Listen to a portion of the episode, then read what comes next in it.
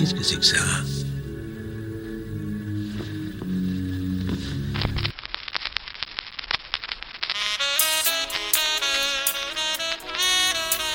Non, non, non, non, non, non.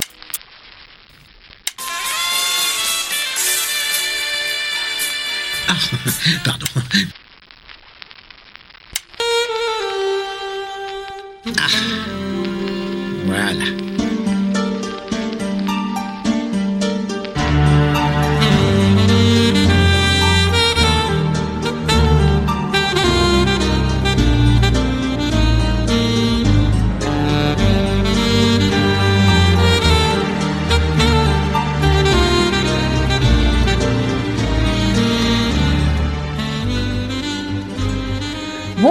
Bienvenue pour ce nouvel épisode d'Agatha Christie. Nous sommes Greg et Delphine, et tous les mois nous vous présentons une œuvre d'Agatha Christie.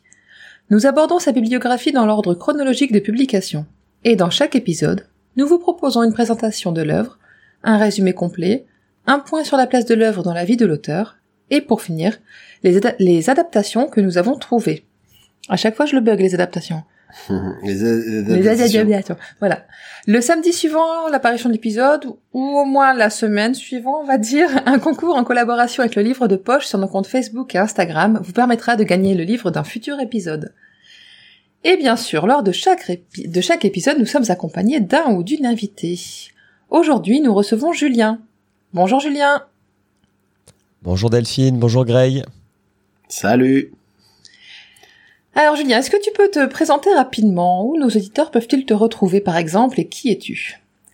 Alors, ils peuvent me retrouver en Suisse, mais s'ils Oui. veulent m'écouter, ils peuvent me retrouver euh, chez le roi Steven euh, Ouais. tous les mois, où on fait euh, la même chose que vous avec euh, Monsieur King.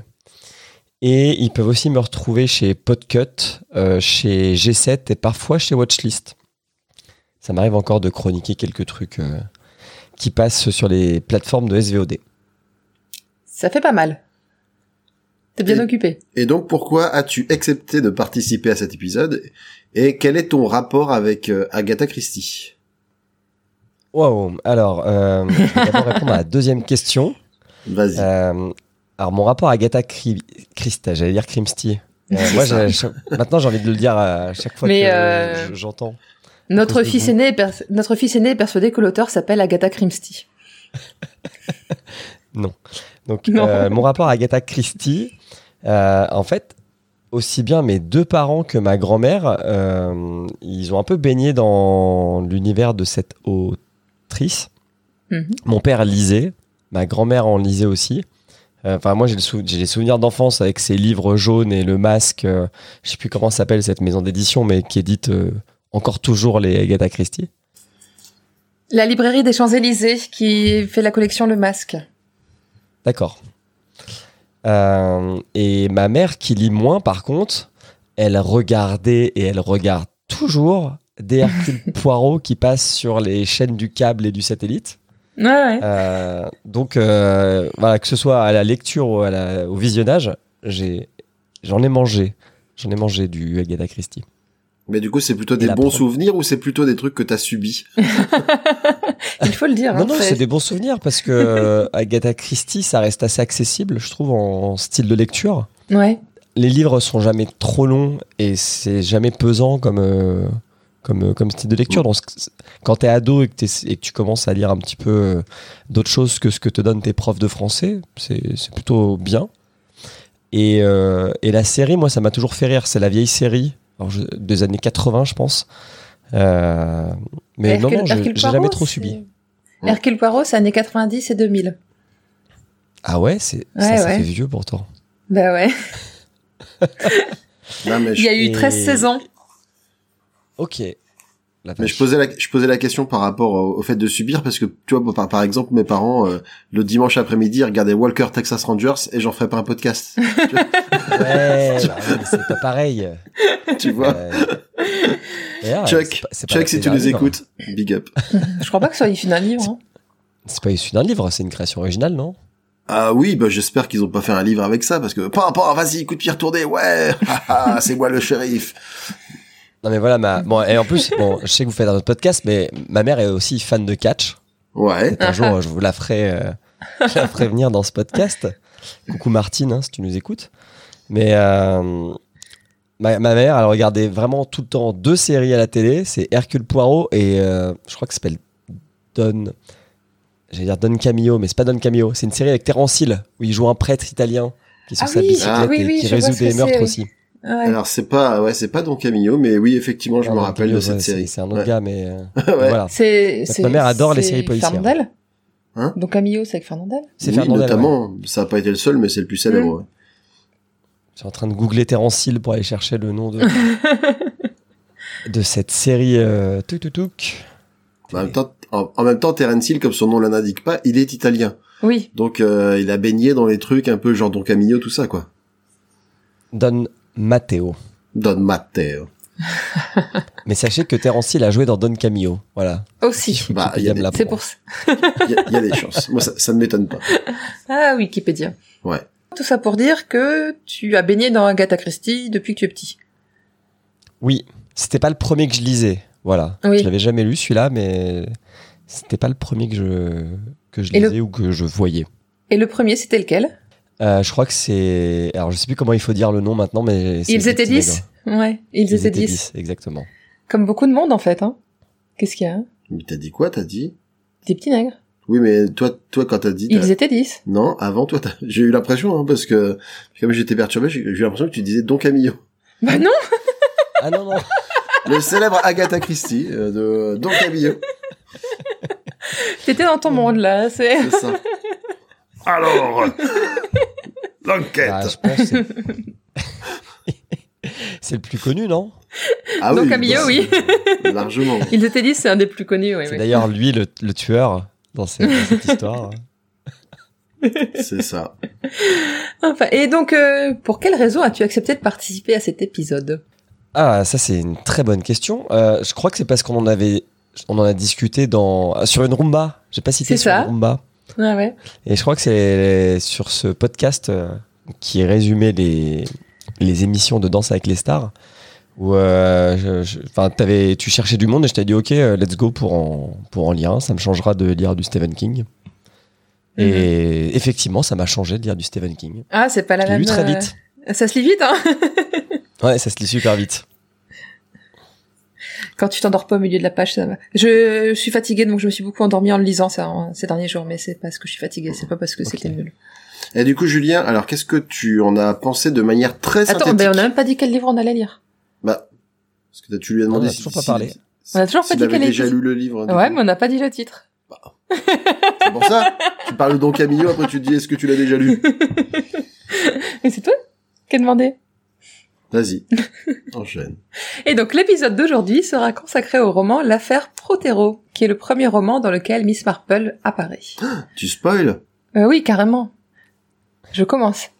Ça va jusqu'ici, ça va. On tombe pas de sa chaise. En même temps, un livre qui a 100 ans, je crois qu'on peut se permettre de le spoiler un petit peu. Oui. Voilà. Donc, euh, c'était quoi la question? Qu'as-tu pensé de ce livre? Oui. de manière Bah, j'ai générale. hein, juste- T'as bien aimé Alors, j'ai bien aimé. Je trouve que c'est très rythmé. Il y a pratiquement pas de temps mort. C'est pas trop capillotracté le, Mhm. le dénouement de l'histoire. Et, et, et je me suis posé, c'est pour ça que je vous ai posé la question avant qu'on enregistre, mais si c'était le premier où on voyait Miss Marple, parce que ça, elle fait un peu personnage secondaire étrange euh, quand on connaît l'importance de Miss Marple dans Mhm. l'œuvre d'Agatha Christie. Euh, de l'avoir un peu reléguée aux arrière-plans, ça faisait un peu bizarre, je trouvais.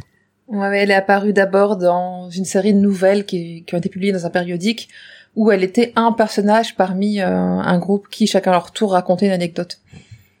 Il y a ça, il y a ça, et en plus, dans la plupart des romans policiers, l'enquêteur principal n'est jamais le, le narrateur.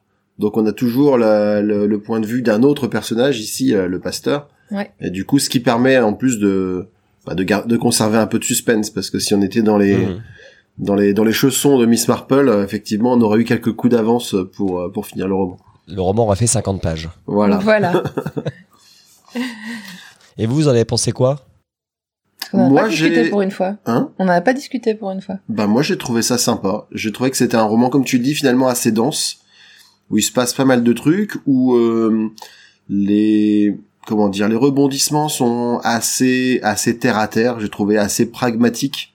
Ça va un peu moins. Euh, Sorti du chapeau? Ouais, et ouais, et puis un peu moins. euh, tu vois, il y a certains romans de Poirot où ça part un peu dans la surenchère. Là, j'ai trouvé que c'était très cadré, très. euh, voilà, c'est la petite enquête locale avec euh, la, la petite enquêtrice locale, et puis euh, je sais pas, j'ai trouvé ça, euh, j'ai trouvé ça plutôt sympathique.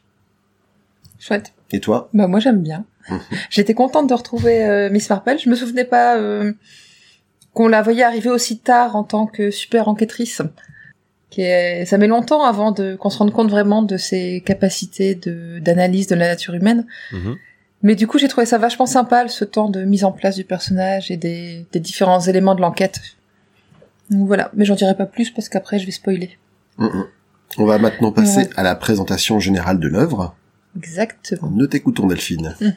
Alors d'abord un petit pitch rapide de l'histoire. C'est donc euh, Leonard Clément qui est le pasteur d'un petit village typiquement anglais qui s'appelle St Mary Mead. On l'a déjà rencontré dans euh, c'était lequel Le village, euh, on l'a déjà rencontré dans une nouvelle, Dans un non dans un roman, la fille qui part sur son bateau en Afrique du Sud avec les diamants. Euh, L'homme au complet marron. Je crois. Ouais, je suis sûre. Ok. Désolée, j'avais un trou de Je mémoire. peux pas vous aider. Donc on a déjà rencontré Sainte Mary Mead dans L'homme au complet marron. C'est le même village, mais finalement on retrouve aucun des protagonistes de L'homme au complet marron. C'était juste, je pense, un nom pratique euh, qu'elle connaissait, qu'elle maîtrisait, donc elle est repartie dedans.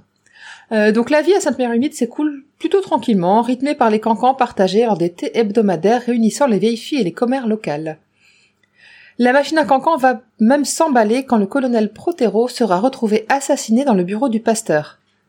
Et c'est une vieille fille voisine du presbytère, Miss Jane Marple, qui sera l'une des principales témoins et analystes des événements entourant ce crime. Le titre original, c'était The Murder at the Vicarage. Donc euh, ça aurait pu s'appeler Meurtre au presbytère, mais ils ont choisi l'affaire Protero. Je ne sais pas pour quelle raison. vous, j'ai appris un mot d'anglais. Vicarage Alors moi, euh, pareil. hein. Pareil. je, je connaissais Vicar parce que je fais euh, dans le jeu de rôle, etc. Quand tu joues des personnages en anglais, ça arrive. Mais alors Vicarage, euh, celui-là, je l'avais pas. Donc il a été publié en octobre 1930 à Londres aux éditions Collins, qui sera l'éditeur d'Agatha Christie pendant toute sa vie. Et il a été publié en 1932, donc assez tôt en France. C'est le numéro 114 de la collection du masque de la librairie des Champs-Élysées. C'est un livre qui fait 250 pages dans l'édition originale française. Dans l'intégrale du masque, très, aux pages très très fines et écrite très petite, c'est 201 pages et en livre de poche 220 pages. En audiobook, ça fait 8h12 en VO. C'est lu par Richard E. Grant. Et apparemment, quand on lit les commentaires sur Audible, c'est un lecteur qui est encensé pour la qualité de sa lecture et de son interprétation. Donc je suis assez que Ça fait curieuse. beaucoup le ratio euh, page-heure. Bah, je, Yes. mais Ouais, il doit, il doit bien prendre aussi, ouais. le temps de jouer les personnages. Où il y a peut-être des, tu vois, il y a peut-être des bruitages derrière. peut-être, euh, ouais, j'en sais rien. Mais là, en tout cas, le, le lecteur est vraiment euh, félicité pour ce- pour la qualité, en disant que c'est vraiment un très très bon lecteur, très agréable et que tous les livres qu'il lit sont aussi de bonne facture. Donc voilà. Je n'en sais pas plus. Et au niveau de la traduction, pour les éditions des Champs-Élysées en 1930, c'était Claude-Pierre Langer. Et pour la réédition, pour l'intégrale de 1990, Raymond Couder. Ce qui veut dire qu'on risque encore d'avoir des petites divergences entre ton livre et mon livre. Eh ben, déjà dans l'orthographe de Protero, euh, on a remarqué qu'entre euh, l'édition de Delphine, euh, C'est Prothero pour ouais, moi du coup. alors que moi c'est Protero plutôt euh, à la française, donc avec un accent et pas de, et pas de e à la fin. Donc on aura D'accord. pas, on aura souvent des petites divergences comme ça. Il y aura des personnages qui vont pas s'appeler exactement pareil. Ça arrive régulièrement en fait. Comme on lit deux traductions différentes, on n'a pas le tout à fait les mêmes noms. et- Bon, je, je sais que le métier de traducteur ou traductrice, il, il peut être compliqué et que tu peux changer le sens d'une phrase, mais comment tu changes un nom propre? Bah, c'est parce que euh, c'était à l'époque les noms étaient francisés.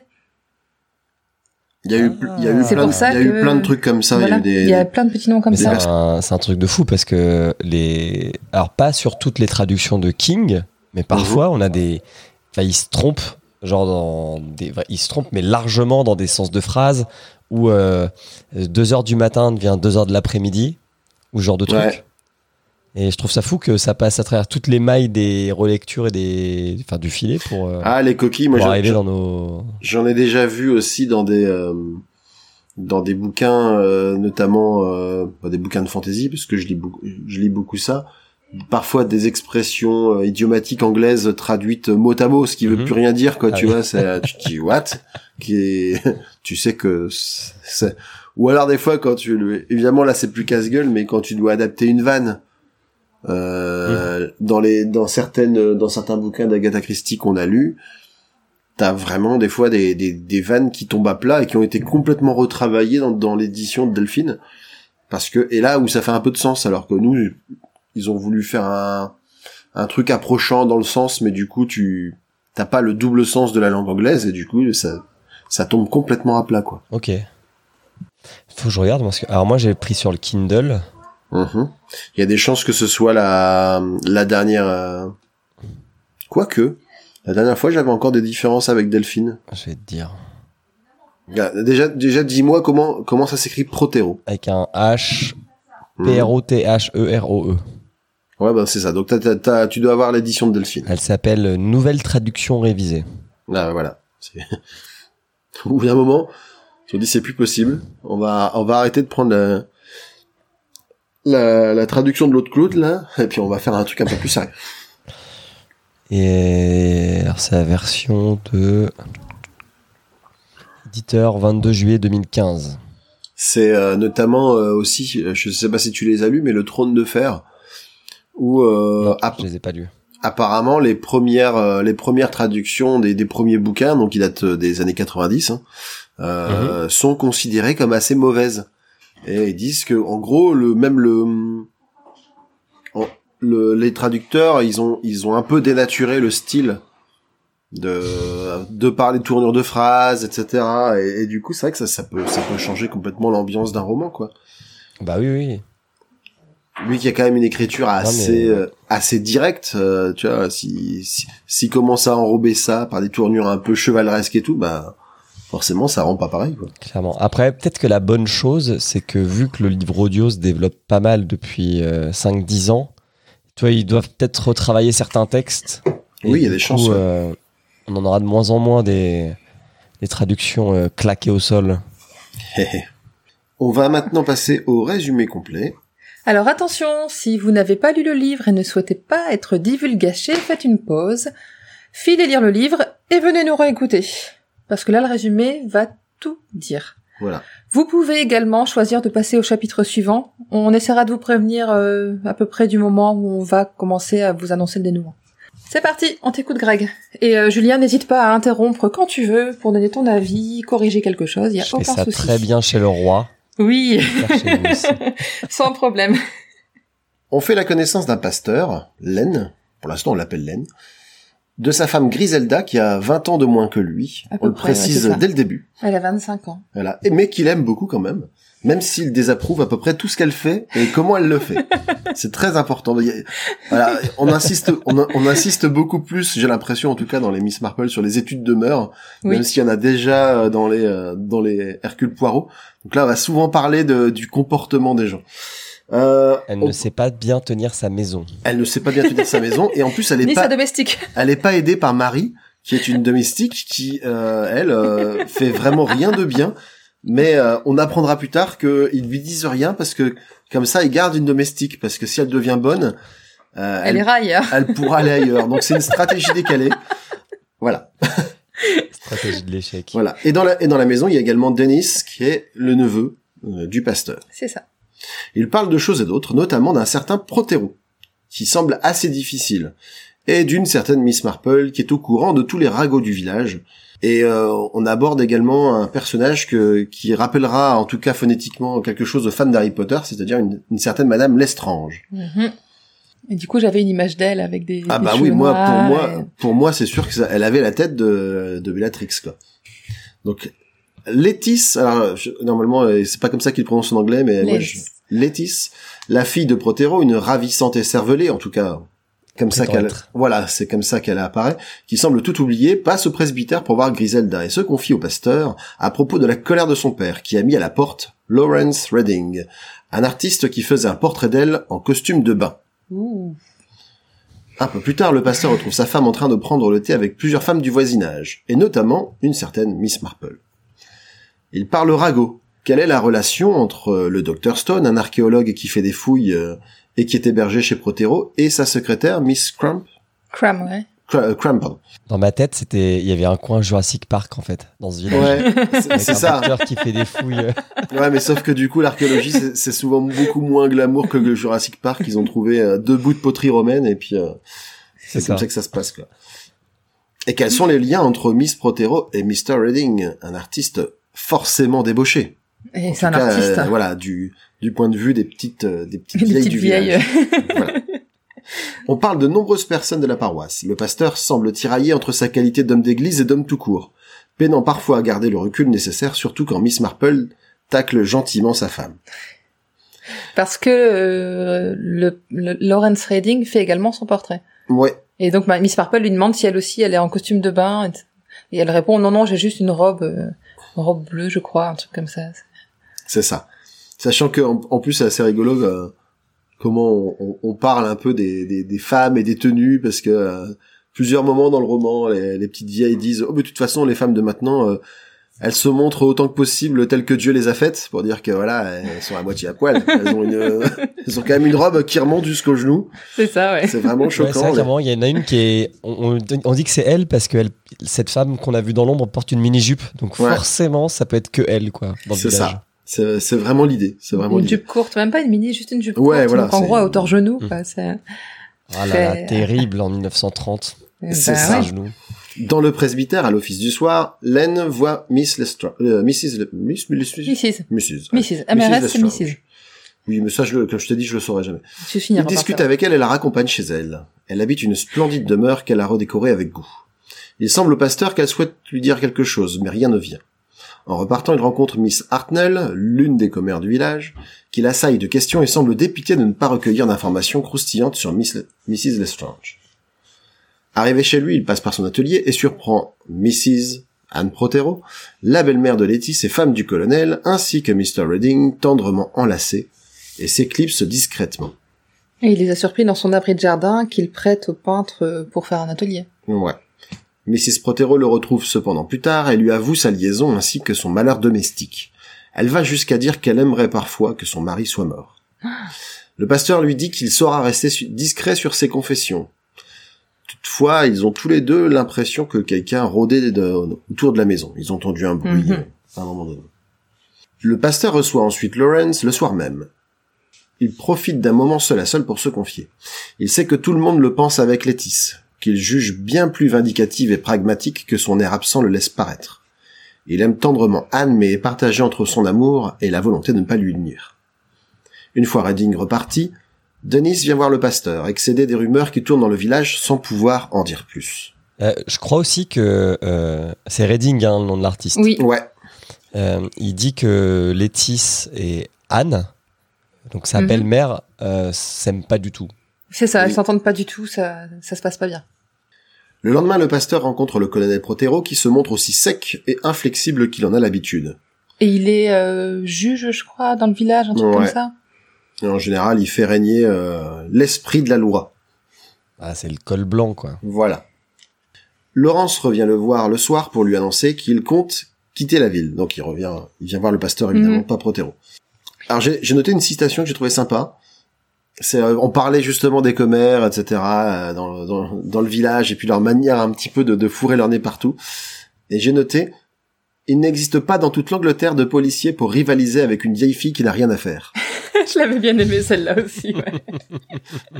Et, et c'est vrai que bon bah maintenant, euh, je pense que dans, dans les grandes villes, ça se perd un petit peu cet esprit euh, village, mais c'est vrai que quand tu quand t'as grandi dans des petits patelins, tu sais que Oui, même- les vieux. euh, même en France. Que regarder ce qui se passe à la fenêtre, quoi. voilà, Oui, ceux qui regardent la, un ceux qui peu, regardent un peu ceux- comme en Corse, ceux assis sur un banc qui attendent que tout que ils se mettent passent. sur le perron, ils regardent qui passe, et puis qu'est-ce qu'ils font ces gens-là? C'est bizarre. Et ils commentent. Voilà. Un peu plus tard, alors que le pasteur revient d'une visite à un prétendu mourant qui semblait pourtant se porter comme un charme, il croise Redding affolé qui quitte son bureau. Il comprend son effroi lorsqu'il découvre Protero abattu d'une balle dans la tête dans son propre bureau. Le docteur Haydock, arrivé sur les lieux, pense que la mort date de moins de 30 minutes. La police arrive vite en la présence de l'inspecteur l'endormi. Alors moi j'ai l'endormi. ça- L'endormi L'endormi. hein. C'est pour ça. L'endormi Je m'en suis. Je me suis douté. Alors ça s'écrit L. flat, Ça, non? ça s'écrit L E N D O je suis en R train M de chercher, Y. L'endormi, si tu veux le dire à l'anglaise. je me doutais, je me doutais qu'il y aurait un petit moment, euh, un point trad parce que j'ai vu qu'il y avait une espèce de petit jeu de mots parce qu'à un moment ils disent justement que l'inspecteur n'est pas comme son nom l'indique. Oui. Ok. Parce qu'il y a le détective Flemme. Oui, c'est Flemme, Flemme. qui s'appelle. Ah, c'est ri- L-E-M. C'est rigolo ça. Alors voilà, moi c'était l'endormi chez moi, et ben c'est flemme dans la nouvelle traduction. Je, désolé, je Je dirais l'idée, mais c'est pas, c'est pas trop pareil quand même. euh, Ouais, entre être je- endormi et avoir la flemme. Bah ouais. Désolé, je lirai, je, je, je lirai l'endormi. vu que c'est, D'accord. euh, voilà. On t'en voudra pas. On sait d'où ça vient. Il remarque que le mort en tombant a arrêté la pendule. Là, j'avais mis entre parenthèses, ah non, pas encore. Parce que le nombre de fois où dans les histoires criminelles, oh, Oui, mais oublie pas que c'est les débuts des romans policiers, donc ça a Oui, certainement sais, pas été sais, beaucoup fait déjà. non mais de toute façon après, on sait qu'il va y avoir un petit twist. Mais Oui, oui. sur le coup, quand À tu dis, l'époque, on avait des pendules. voilà, déjà. Déjà, ouais. Maintenant, c'est, ah, il a, ah, Il a arrêté son... Il a fait en, tomber to- son en- iPhone. ouais, c'est ça. En tombant, il a déverrouillé l'écran tactile. euh, Voilà, et il a arrêté. Il a fait une copie d'écran. C'est bizarre, ça marche plus. En tout cas, il pense savoir l'heure du crime, mais ignore que le pendule avance de 15 minutes. Ce que le pasteur essaie de lui dire, mais l'endormi ne l'écoute pas. Ouais. Ah, il essaye, hein. Il essaye, il essaye au moins à J'étais énervé à sa place, quoi. Attends, mais putain, écoute-le. Voilà. Donc la balle de la balle qui a, qui a servi à tuer le colonel est de petit calibre et pourrait appartenir à un Mauser. On retrouve une lettre commencée apparemment par le défunt, sur laquelle il est indiqué 6h20. Or l'horloge indique 6h22.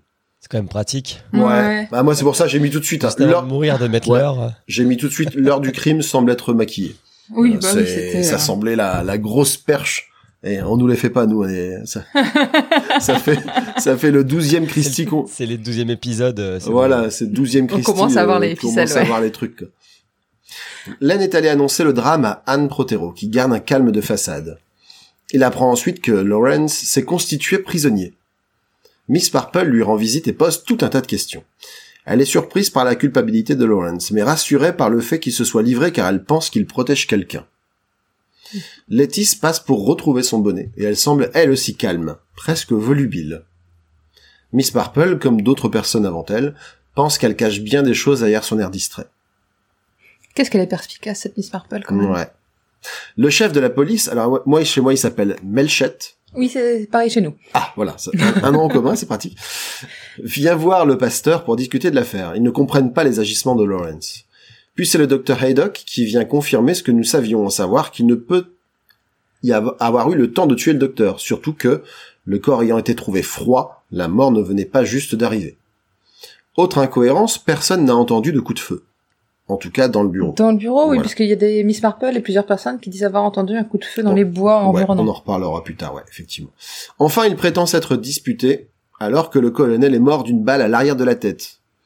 Donc c'est, tu te dis, tu te disputes avec quelqu'un et du coup il te tourne le dos, c'est un peu chelou. Bref. Oui. Lawrence, c'est Mais donc c'est- ça, ça fait très soap opéra. hein. assez, c'est ça, assez logiquement hors de cause. Ah, ouais, sauf s'ils sont voilà dans dans un dans les feux de l'amour où quand tu parles à quelqu'un, tu lui tournes toujours le dos. Et donc là, effectivement, si tu veux lui mettre une balle dans la tête, il y a aucun problème. Là, ça marche. C'est Victor. C'est ça, c'est Victor. C'est Victor et Jack. Sa balle lui a traversé le crâne, mais il n'est pas mort parce que c'est Victor Newman. Et que Victor Newman ne meurt pas. Bref. Mais voilà que c'est désormais Anne Protero qui s'accuse. Elle prétend que Lawrence la couvre, mais qu'elle est la vraie meurtrière. Ce qui, j'ai, ce, je- ce que j'ai noté, ce qui est sans doute faux vu ses multiples hési- hésitations Mhm. comme moi. Selon elle, elle a pris le pistolet de son mari, dont le serviteur nie l'existence, et Miss Marple l'aurait aperçu. On comprend que le colonel avait chassé Lawrence de Old Hall, sa demeure, avec l'interdiction d'y revenir. Et il avait reçu le jour même la visite du Dr Stone et de Madame Lestrange. Mhm. Le pasteur... Et euh, oui, pour, le, pour Anne Protero, elle est passée chez Miss Marple avant, Et là, Miss Marple insiste bien sur le fait qu'elle elle avait une tenue qui faisait qu'on était sûr qu'elle avait pas de sac. Elle avait pas de sac à main d'ailleurs. pas de sac à main, ce qui est très Et- étrange pour une femme. On- Mais complètement. on- on- on- J'y j'y arrivais, j'y C'est arrivais. après qu'on qu'on le dit Oui, oui, j'y arrive. D'accord, C'est- excuse-moi. Dans l'ordre chronologique.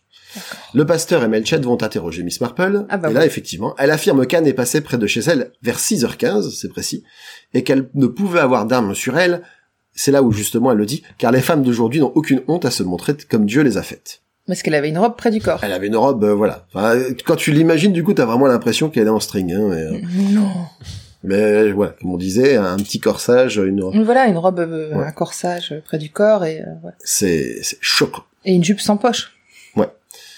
Donc, euh, elle est allée non pas au presbytère, mais à l'atelier, bientôt rejointe par Lawrence. Ils sont ensuite repartis chacun de leur côté, l'air heureux. Le docteur Stone a d'ailleurs échangé avec Lawrence peu après, ils sont allés boire un verre. Au sanglier bleu. Oui, C'est c'est important. il est pas rieur celui-là. Il est pas ailleurs. c'est ça. Désolé, c'est C'est euh, Astérix chez les Bretons. c'est ça. Le rieur sanglier. Ah, c'est ça, le rieur sanglier Ah bah, y a pas de quoi rire. Bref. Miss Marple a bien entendu un tir, mais pas du presbytère. Elle l'a entendu de plus loin dans les bois. Mais un tir bizarre, elle a dit. Ouais. Euh, elle sait pas dire ce qui change euh, parce qu'elle a déjà entendu des coups de feu, mais elle dit celui-là il y a un peu différent, mais j'ai du mal à identifier la raison pour laquelle elle est. On comprendra plus tard, évidemment. Bien sûr. Elle est persuadée que les amants se couvrent mutuellement, et elle, elle indique qu'il y a au moins six ou sept personnes qui auraient pu vouloir la mort de Protero. Ouais. Quand il rentre chez lui, le pasteur trouve sa femme en pleine discussion avec Miss Cram, l'assistante du Dr Stone. Là aussi, hein, j'ai mis une petite citation, parce que toujours un petit mot gentil à Agatha Christie. L'une de ces bonnes grosses filles, bruyantes et gaies qu'on ne peut arriver à détester. Oh, putain. Voilà, un petit... Sympa. hein, voilà, voilà. La petite, la petite boulotte, la petite boulotte sympatoche, hein. Mm. Ça, passe, là aussi, hein, ça passera très bien en 2022, tout va bien.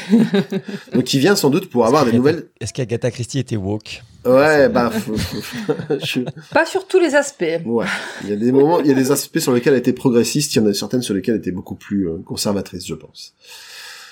Donc on, on soupçonne que, que, que Miss Cram vient principalement pour avoir des informations de, de première main sur l'affaire. On apprend en outre que Marie, la servante, pense avoir entendu, elle aussi, un coup de feu venant des bois en effet. Et que son petit ami a été condamné pour braconnage par Protero.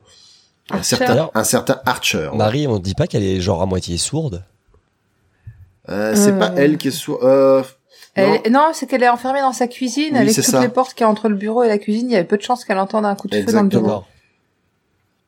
On retrouve ensuite l'endormi et Melchette, désolé, allez, flemme, je vous, je vous place un petit flemme, qui sont divisés sur la culpabilité de Lawrence. Le premier doit bientôt s'avouer vaincu quand il apprend pour la pendule qui avance et s'incline en rechignant un peu. Ah ouais, bah, de toute façon, il fait que ça. hein. Le C'est lui pasteur... aussi qui aime pas euh, Miss Marple. Qui Oui. dit, à chaque fois que Miss Marple dit un truc, il dit non mais c'est bon, c'est une vieille fille, euh, elle a pas dû voir dans le noir, elle peut pas voir. C'est ça, patata. C'est ça. C'est-à-dire que lui, euh, dès qu'il a, un- Collaboratif, euh, flemme. ouais, dès qu'il a un bout de piste, il dit euh, c'est bon, c'est j'ai trouvé. C'est euh, Il a la flemme de chercher plus loin. ouais. Non mais c'est, euh, j'ai un peu l'impression que c'est c'est c'est comme si Hastings était devenu un, inspecteur, tu vois. Non mais c'est bon, j'ai compris. J'ai compris avant tout le monde parce que je suis beaucoup plus malin que la moyenne. Mhm. Euh, le pasteur retrouve ensuite Griselda en grande discussion avec Miss Marple. Celle-ci leur fait remarquer que leur indiqué sur la lettre que le défunt avait commencé à écrire est fort suspecte. Et en effet, l'écriture semble différer du reste. Et la, la couleur de l'encre aussi. Oui, tout à fait. Il y en a une qui est euh, qui est noir-bleu et l'autre qui est bleu ou noir. Un truc comme plus. ça, ouais. Un truc comme ça. Euh, Miss Marple indique en outre que le coup de feu diff... ah, bah, tu vois, j'en parle là, euh, différait de celui de d'un d'un fusil de chasse par exemple, sans pouvoir en dire en quoi. Griselda pense que leur indiqué ainsi que la pendule arrêtée avait pour but de compromettre Anne, qui aurait dû se rendre au presbytère à l'heure dite. Et donc elle suspecte que quelqu'un lui vouerait une haine tenace. Ce qui, dans ce genre de petit patelin, euh, serait pas, serait pas surprenant. Les policiers confrontent ensuite les témoignages d'abord de Lawrence, qui indique qu'il a retrouvé son Mauser à côté du cadavre, puis de Anne, qui indique que bien que sachant son mari au presbytère le soir du meurtre, elle ne l'a pas vu. Flemme parvient à démontrer que de là où elle regardait, elle ne pouvait voir le cadavre. Les amoureux sont donc disculpés, mais le mystère s'épaissit. Flemme parvient à faire dire à Marie que le coup de feu qu'elle a entendu a retenti juste avant 6h30. L'équipe va en outre recueillir le témoignage de la voisine, Miss Ridley, mais celle-ci est déjà partie déposer au commissariat. Oui. On retrouve donc Miss, Miss Ridley à ce fameux commissariat qui dit avoir reçu l'appel d'un mauvais plaisant vers 6h30. Un appel anonyme d'une personne se faisant appeler le Vengeur, et qui la menace si elle ne cesse de col- colporter des ragots. Et du coup, comme elle était sous le choc de cette euh, de cette violente intervention, le coup de feu euh, l'a vraiment fait sursauter. C'est genre une des premières pistes qui s'ouvre et Mhm. qui se fermera jamais, cette histoire. hein. Si, si, elle se ferme à la fin, on a, on À, sait ce qui à la passé. toute fin, ouais, À la toute fin dans le dénouement. Ok. Ok. Ah, j'ai pas fait attention. on comprend, ouais, on comprend ce que c'est sur la fin, mais d'ailleurs, euh, j'en parlerai plus tard. Ouais. Euh, Miss, Miss Ridley, c'est d'ailleurs la seule qui dit du bien de Protero. Voilà, donc ça, ça donne un petit peu un, euh, une indication Ça sur, méritait d'être noté parce que c'est Voilà. sur, sur son état d'esprit malgré tout. Et elle révèle en outre qu'il euh, qu'il lui avait annoncé euh, s'apprêter à démêler des choses étranges qui survenaient dans le village. Ah, Donc ah. il allait, il allait sans doute frapper un grand coup. On retrouve ensuite le docteur qui énonce des théories assez tristes sur les fous, la culpabilité. Il y a tout un passage, lui en fait il est en dépression Il est en permanente, déprime, le hein, doc. euh, Donc euh, voilà, il En même parle. temps, il y a que des vieux à soigner. et que- C'est ça. Donc il dit ouais bon les fous on sait pas, peut-être il faudrait les buter, peut-être il faudrait les, les Ouais, mettre hors d'état j'ai de nuire. j'ai trouvé ça quand même vachement progressiste pour l'époque qu'on qui ait cette réflexion sur euh, la responsabilité de la personne Oui, la qui est malade mentalement. pénale. ouais, Que ce soit pas juste euh, que euh, enfin le médecin, le docteur dit justement qu'il faudrait que ce soit reconnu comme une maladie Mm, mm. et pas comme un comme un état de fait en disant il est comme ça et c'est de sa faute s'il est comme ça quoi. C'était vraiment je trouvais ça très intéressant cette réflexion pour le pour l'époque de l'écriture du roman.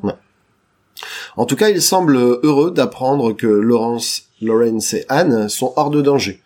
Mais par contre, euh, bizarrement, il a l'air aussi euh, un peu triste ou marqué par le fait qu'il n'y ait plus de suspect.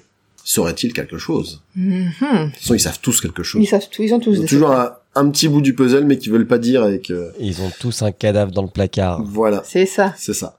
Faut pas ouvrir les placards dans ce dans ce pat-là. c'est risqué. Le pasteur entre chez lui et discute de l'affaire avec sa famille. Dennis est amusé de la mésaventure de Miss Riley, et Griselda est surprise qu'on puisse retracer l'origine des appels téléphoniques. Tiens donc. J'ai noté, je me suis dit, ça doit avoir son importance. ce Oui. Mr. Mr. Hawes, qui est un, alors je sais pas quel est son rôle. C'est son vicaire? C'est son- Non, pas le, Bah, c'est pas pas le- vicaire, mais son, comment est-ce qu'on appelle le la- son assistant C'est son quoi. assistant, plus ou moins. Mais euh, en, dans, dans l'église, il y a Ah. le prêtre, il y a son assistant, c'est le, Il est un peu vieux pour être enfant de cœur. non. euh, ah, mais c'est le vicaire, je croyais. moi. Mais c'est chez les catholiques peut-être le vicaire. Hmm. Non, c'est pas. Bah là, de toute façon, Ouais. euh, vicaire, je pense que ça doit être le titre du du pasteur parce que c'est quand même the vicarage, donc un oui, je sais. presbytère. Mais euh, entre les, c'est des faux amis, tu sais. mm, Le mm. diacre. Est-ce que Le diacre, ça oui, c'est Oh, ça. Allez, on va dire le diacre. Ça, Faute- c'est le mot faute que je cherchais, de- merci Julien. Faute de meilleurs termes. Donc Rose en plus il est euh, il est un peu sur euh, sur le qui vive parce qu'il y a, il y a une affaire dont, dont j'ai pas parlé jusqu'ici, c'est qu'un Il y a de l'argent qui disparaît. apparemment il y a de l'argent de la quête qui disparaît, il y a des petites vieilles qui trouvent à redire parce qu'elles disent euh, comment ça il y a eu que 15 shillings, moi j'ai donné deux livres, euh, pourquoi il dit pas que j'ai donné deux Ouais. livres? Donc Ça, c'est, ça, c'est vraiment une histoire de vieux, quoi. ouais, Ah ouais, à l'époque de livres, c'est pas rien non plus. hein. c'est ça. Surtout que euh, tu sens bien que euh, elle le donne pour se faire un petit peu mousser quoi. Mm. Donc euh, si c'est si c'est pas dit, euh, c'est un, c'est un peu en- embêtant. Donc euh, Mr. Hose souhaite voir le pasteur et c'est aussi le cas pour Mrs. Lestrange si on en croit un billet qu'il reçoit. Hose semble persuader qu'Archer, amoureux de Marie et braconnier condamné par Protero, pourrait être mêlé à l'affaire. Il essaie de connaître l'opinion de Len qui refuse de la donner, affichant une neutralité de circonstance. Le pasteur passe ensuite voir Lestrange qui semble à la fois résolu et aux abois. L'irruption de l'inspecteur Flemme, l'endormi, empêche Lestrange de se confier à l'homme d'église. Flemme tente de la faire craquer, mais elle conserve tous ses moyens et refuse le- de révéler le contenu de son entretien avec Protero. Par la suite, on va voir que, au fil du roman, de plus en plus, euh, Clément euh, se mue en enquêteur, et du coup, il y a Redding qui, qui vient lui filer un coup de main, vu qu'il est lui aussi disculpé. Mhm. D'ailleurs, euh, il se retrouve euh, au fond du bois. Il y a, Il y a Clé, il y a- quand j'ai dit Clément, mais j'ai pas précisé. En fait, c'est Léonard Clément, Léonard Tu l'avais dit, donc ça c'est le nom du pasteur. En fait, il était allé euh, investiguer dans les bois à la recherche de de- d'éléments déplacés ou cassés ou des choses Oui. comme ça. Et il a retrouvé, euh, il a retrouvé Laurence en train de déplacer une grosse pierre. Il lui dit ah bah, bah, moi j'étais en train de chercher comme vous et puis j'en profitais pour euh, prendre une grosse pierre pour le jardin japonais de, de Miss Marple. Donc d'ailleurs ils retournent, ils, ils interrogent le voisinage, dont Miss Marple, et vont voir dans les bois, c'est ce que je disais, pour trouver un éventuel indice lié au coup de feu. Ils trouvent quelque chose et tombent sur l'endormi qui suit également cette piste. Toutefois, ce dernier finit par conclure que le meurtrier a dû rentrer par l'entrée principale du presbytère. Mhm. Enfin, par l'entrée, La euh, grande porte. il y a La porte porte. d'entrée habituelle et il y a un, un chemin qui arrive. Il y a un plan dans le dans le livre justement Bah, qui moi je l'ai pas vu le, plan d'ailleurs. Tu pas le plan? Non, j'ai pas vu. Oh merde Ouais, y il y a trois plans dans dedans, quoi. Ah, deux moi ou j'avais zéro plan. Il y en a trois? Je sais qu'il y en a un du presbytère. Ouais. euh, et effectivement, il y en a un de, autour de, bah, de l'église, je suppose. Et ouais, c'est ça de la- du centre du village, tu vois, regarde. Ouais. Donc il y a le bois et, Bah, moi j'ai dû faire travailler mon imagination parce que je n'avais pas tout ça. et c'est des dessins d'Agatha Christie, hein, c'est pas. Oui, oui, je sais. Il y a le plan de la du bureau aussi. Oui. Il y a un plan du bureau et il y a un plan du village, un peu plus loin. Donc il y a trois plans dans le C'est livre. rigolo ces petits plans, ça fait un peu penser dans, dans les jeux de rôle quand t'as une carte avec euh, pour euh, Tu vois, regarde. investiguer. Il y, a, il y a un peu de ça dans, dans Vous dans le arrivez livre, ouais. au village de Sainte-Marie-Mide. L'auberge n'est pas loin. L'auberge C'est du ça. sanglier bleu. Mais j'aime bien parce que du coup ça remet bien en place. euh, T'arrives à bien imaginer un peu les déplacements, les. Mhm. C'est c'est bien. J'aime Bah, bien quand même elle, hein, dans l'absolu, ça doit l'aider à, Bah ouais. à pas raconter trop de bêtises quand tu dis, bah, Mais justement là dans mes dans mes recherches. dans un elle- passage, euh, Elle est très très ordonnée dans ses notes, elle numérote les alibis, etc. pour être sûre de pas se planter. ça évite que dans un quoi. passage, le pasteur rentre chez lui en cinq minutes alors qu'il met deux heures la coup d'après. Voilà. Et donc tout ça pour dire qu'il y a en fait euh, derrière le presbytère, il y a un petit chemin qui passe à travers les bois et qui passe directement devant la porte vitrée du bureau. Mm, Et c'est pour ça que tout le monde passe par là en fait. Et tu voulais dire un truc, Julien? Alors moi, par contre, j'avoue, ouais, j'ai pas du tout réussi à me projeter dans l'espace de ce roman. C'est-à-dire que je, comp- je comprends qu'il y a une église, je comprends qu'il y a trois chemins, etc. Mais mon cerveau arrivait pas à, à reconstruire euh, une image mentale du village. Mm. Euh, C'était effectivement tout est cohérent, il y a pas, y a pas de sujet. Mais moi, mon esprit, il est pas fait pour euh, se dire, ok, quand tu sors du presbytère, ouais, normalement là, tu vois Miss Marple à droite, t'as ton auberge qui est à gauche, etc. Je trouvais ça impossible. Fallait t'imprimer le plan, tu sais, et le mettre Et à côté, à côté du de toi roman pendant pour que dire, tu lis. à un moment, elle tourne à gauche. Elle tourne Attends. à gauche, attends, elle est dans quelle ok, rue donc elle arrive par là. Ah, mais, ouais, elle arrive chez le poissonnier, là. Ok. Allez, on continue. Donc le lendemain, l'endormi confie au pasteur que les lieux des appels ont été identifiés. Celui destiné au pasteur venait de Old Hall, la demeure du défunt. Et celui visant à piquer dans son orgueil Miss Ridley venait du cottage de Lawrence Redding. Ni l'un ni l'autre des occupants, Anne pour Old Hall, vu, vu que c'est la veuve, euh, n'était à son domicile au moment des appels. Il en vient à conclure qu'il pouvait s'agir de l'heure. Il soupçonne Madame Lestrange, lui attribuant les caractéristiques d'un maître chanteur. Le pasteur peine à y croire. Il dit même à un moment que lui, il, a- il peut imaginer qu'elle pourrait tuer quelqu'un, Ouais, Mais, mais pas que maître chanteur, il faut un autre état d'esprit euh, que ça. Mais c'est- c'est pas là où il dit euh, qu'il est peut-être euh, pas neutre euh, face à sa beauté ou je sais pas quoi. Parce qu'à un moment, il, il parle de la beauté de Madame Lestrange et, et, il dit qu'il il pourrait se faire berner à cause de ça. Je sais pas si Oui, c'est ce C'est possible, parce que ouais. tout au long du roman, il dit qu'effectivement, c'est une femme qui a vraiment une, une, une grande beauté, Mm. une, pre- une prestance. euh, tu vois, il, il dit à un moment, c'est c'est une dame. Euh, donc vraiment, il insiste sur le fait que s'il était pas célibataire, s'il était célibataire, bref. Euh, Le, euh, ce, donc le pasteur est contacté par Miss Marple qui, entre deux moments d'excitation devant l'arrivée imminente de son neveu, révèle qu'elle a vu Miss Cram en fin de journée portant des valises et repartant vers le lieu des fouilles. Donc son neveu qui est écrivain de romans policiers à succès. Ouais. Et donc euh, Miss Farple dit, euh, il décrit dans son sa façon de décrire les meurtres dans ce livre est tellement euh, froide et inhumaine que c'est pas crédible. Et d'ailleurs, euh, Miss Cram, c'est ça Oui, Ouais. oui. C'est pas elle qui a des valises, mais qui revient sans valise. C'est ce que j'ai, après. c'est ce que j'allais dire. C'est ce que j'allais Voilà. dire, c'est qu'elle a, elle a vu repasser Miss Cram un peu plus tard et les mains vides. Ça, ça l'a, Elle est rentrée dans le bois avec une valise, elle est ressortie sans rien. voilà. Étrange. Bizarre. Une reconstitution du crime à l'issue assez stérile est organisée au sanglier bleu. Le pasteur y retrouve, euh, retrouve ensuite le docteur Stone, qui ne tarit pas d'éloges sur Miss Cram, qui semble beaucoup l'apprécier en retour. C'est pas une reconstitution, c'est l'enquête en fait, les conclusions de l'enquête qui sont présentées. Parce que je sais qu'à un moment, ils font une reconstitution pour prouver que Anne, elle pouvait pas voir son mari s'il Ouais. était assis dans le Ça, c'est donc c'est presbytère. dans le presbytère, ouais. Et après, au, à l'auberge, là, moi j'avais l'impression que c'était genre une sorte d'audience, quoi. Oui, c'est ça, c'est les... un peu tout. euh, c'est l'enquête, les conclusions de l'enquête qui sont présentées au public. Une comme enquête ça se fait. préliminaire qui donne sur, en gros, euh, bah, on sait pas qui c'est. Voilà. Il a, vach- il a été assassiné et on sait pas qui c'est. C'est vachement pratique. Donc le pasteur retrouve ensuite le docteur Stone, qui ne tarit pas d'éloges sur Miss Cram, qui semble beaucoup l'apprécier en retour, ce qui fait passablement jaser le village d'ailleurs. Ah, ah, évidemment.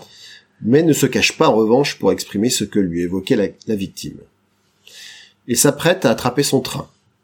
Len l'accompagne, et on apprend d'ailleurs, c'est glissé comme ça, mais dans ces cas-là, on sait que c'est des éléments qu'il faut retenir, que le train de jeudi avait 30 minutes de retard. Tiens, ah. le train du jour du meurtre, il était en retard et personne ne l'a dit. Ouais. C'est malin. Lawrence Redding est allé à Old Hall essayer de faire du charme auprès des servantes, sur les conseils du pasteur. Il a dit, t'es beau gosse, les petites vieilles, elles te refuseront rien, euh, vas-y, euh, je suis sûr que tu peux avoir des informations. Ah oui, c'est ça. C'est vrai. Et ça marche. Il a... Et ça marche. Mais oui. oui, oui, ça marche. À chaque fois qu'il va voir une petite dame, effectivement, au début, elle fait mmm, puis après, euh, il fait un petit clin d'œil, il ouvre euh, un, un bouton de sa chemise, et puis c'est- parti. quoi. En tout cas, il apprend donc euh, que Miss Lestrange est allée rendre visite à Protero, et qu'il s'en était ensuivi une discussion animée. Ça, il l'avait appris de- d'une des servantes de Old Hall. Protero disant notamment, mais vous ne la verrez pas. Ça, je vous le défends. Phrase assez mystérieuse. À son retour chez lui, le pasteur trouve Marie sur le point de quitter ses fonctions. À Oui. sa grande surprise. Elle veut démissionner. En cause, une remarque vexante de Létis Protero, qui venant pour retrouver un béret jaune perdu, a fait une remarque désobligeante à Marie. Sur la poussière. La poussière sur la cheminée. Elle dit, ah, dis donc, euh, je sais plus comment elle tourne ça, mais c'est vrai qu'en plus c'est vache quoi. Ah ouais. C'est genre, euh, oui, Bah, en fait, euh, je crois qu'elle met son doigt, ouais, euh, elle, elle laisse traîner son doigt, elle le regarde et elle fait genre, ouais, euh, tu fous rien, quoi. ouais, c'est ça, parce que l'autre elle dit, ouais, j'ai un- j'ai quand même un boulot, etc. Elle dit, euh, Bah, quand on a cas- un boulot, au moins faut le faire. En quoi. tout cas, c'est pas sur les poussières que ça va prendre tout ton temps, vu comment c'est fait, quoi. C'est- c'est c'est un peu, c'est un peu dans ce goût-là, quoi. Donc, euh, Len parvient à la convaincre de rester, sans être tout à fait persuadé qu'il fait une bonne affaire, parce qu'il est sa théorie de sa femme sur euh, c'est bien d'avoir une mauvaise servante parce que c'est toujours une servante. Il n'est pas convaincu que ce soit vraiment euh, le top du top. Bah, J'adore, qu'il c'est sait que sa femme, elle fait pas mieux, quoi. c'est ça. J'adore à chaque fois qu'il mange, c'est des légumes à moitié cuits, c'est de la viande brûlée. Ouais. c'est- C'est ça. Hmm. C'est un peu un petit côté Suzanne Mayer dans Desperate ça, ouais. Housewives, quoi. Hmm. Comment tu as fait pour faire un gratin de pâtes qui soit à la fois pas cuit et brûlé? Et euh, donc Len échange ensuite avec Griselda et Denis. Elle, elle pense que Létis aimait vraiment Laurence. Denis, lui, est amoureux de Létis. C'est vraiment Oh. les, les espèces de triangles amoureux ou les, les queues leu amoureuses, on sait pas comment. Euh, lui, il, il dit non, c'est pas vrai, elle, elle l'aimait pas, elle le détestait. Ce à quoi répond euh, Griselda avec un silence des plus éloquents. C'est-à-dire de dire euh, bon bah tu dis ça parce que bon, t'es pas tout à fait objectif quand on parle de Létis Protero quoi. Et d'ailleurs, ça, ça me fait penser à ce que tu dis, Greg, que Ouais. les- euh, le, euh, le neveu, là, j'ai oublié son prénom, Denis. Denis on sait pas à quoi il ressemble. Autant. euh, Non, c'est vrai. euh, euh, Raymond, euh, euh, euh, enfin, le peintre, Oui. et, euh, Euh, l'artiste, il Non, Lawrence. décrit comme bel homme. Lawrence, pardon. On le décrit comme bel homme, etc. Mais Denis, on a aucun trait. Enfin, je sais pas s'il est grand, s'il est petit. Je sais même pas trop son âge. Bah, C'est un ado, je pense, le- ouais. C'est un ado, c'est ça. sûr, hein. Ça, bah, en fait, dans les, dans- en tout cas, dans la dans l'adaptation qu'on en a regardé, euh, il a, il doit avoir euh, 15-16 ans. Et d'ailleurs, Létis a quelques, a quelques années de plus que lui. Et du coup, quand il lui fait comprendre qu'il l'aime bien, elle lui dit, en gros, euh, t'es gentil. Ouais, mais euh, moi j'ai 17 ans maintenant. Voilà. Il dit ouais, mais l'année dernière, euh, t'a- t'avais bien traîné avec moi et tout. Fait ouais, mais j'ai 17 ans maintenant, c'est bon. Ouais. Et, et en fait, moi, moi, j'avoue que je l'imaginais, euh, je l'imaginais comme ça aussi parce qu'il avait vraiment beaucoup de réactions très, euh, Juvénile. voilà, très juvéniles. Le... Puéril. Ouais, exactement. Euh, Limite, il pourrait sortir à l'assaut. En retournant dans son bureau, le pasteur trouve une boucle d'oreille, boucle d'oreille qu'il reconnaît instantanément. Mhm. Les Cléments sont invités chez Miss Marple. Son neveu, Raymond, c'est le voilà, donc Raymond West, un romancier assez fier de sa personne, j'ai noté quand même, parce qu'il se la pète quand même vraiment beaucoup, disserte en termes peu flatteurs sur les provinciaux et sur la vulgarité qu'il y a à commettre un crime. Le tout sous le regard affectueux, mais les tacles plus ou moins appuyés de sa tante. Ouais. À chaque fois, il lance des, des grandes théories sur... oui, mais Sainte-Marie-Mide, c'est une espèce de, de mare stagnante. Euh, stagnante. voilà. Elle lui dit, bah oui, mais dans, dans les mares d'eau stagnantes, il y a beaucoup de vie si tu regardes au microscope. euh.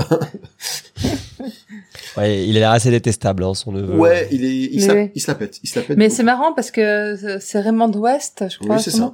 Et euh, dans d'autres romans plus tard, on le voit. Je, je- il me semble même de mémoire qu'à un moment, c'est lui le narrateur. Et c'est un personnage qui est vachement plus sympathique en Bah, fait. il va peut-être évoluer, hein. mais, euh, Peut-être qu'il va apprendre de sa tante et qu'il va se dire, finalement, euh, il suffit que je reste à Sainte-Marie-Mide et je vais voir plein de meurtres tout le temps, quoi. En tout cas, il déclare admirer le travail du Dr Stone qu'il a déjà rencontré. Le pasteur est surpris. Mais du coup, euh, comment ça se fait qu'il l'a pas reconnu alors qu'il l'a bousculé en arrivant à la gare? Raymond est catégorique. La personne qui l'a bousculé n'est pas le Dr Stone qu'il connaît. Et là, tu fais what? Rebondissement. Quoi? Dommage, dommage que Lodi Dr Stone, du coup, ait quitté la ville. bah ouais. Plus tard, euh, après la soirée, Dennis euh, vient voir euh, son oncle et déclare qu'il euh, veut devenir riche. En gros, il veut se lancer dans la finance. Il C'est sait dans pas. la finance. Dans la voilà, il veut finance, travailler dans la finance. Il sait pas ce que c'est, mais en fait, il a juste compris que ça allait rapporter de l'argent.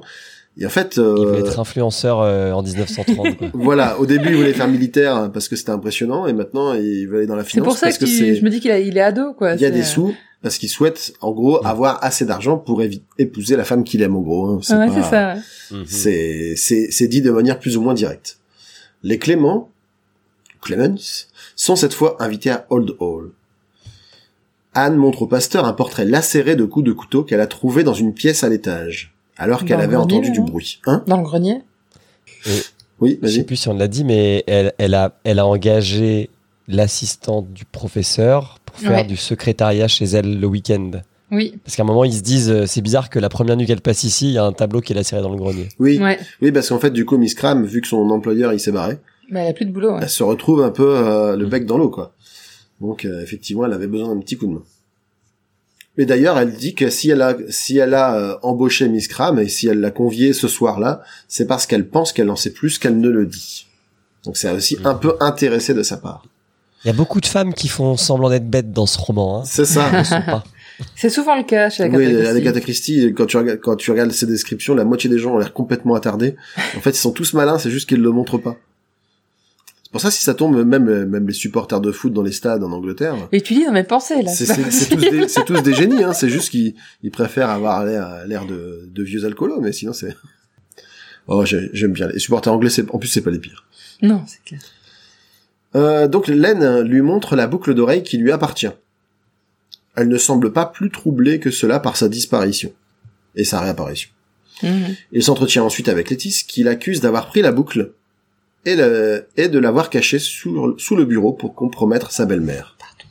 Et là, elle avoue effectivement ce qu'on savait depuis le début, c'est qu'elle peut pas la sentir du tout.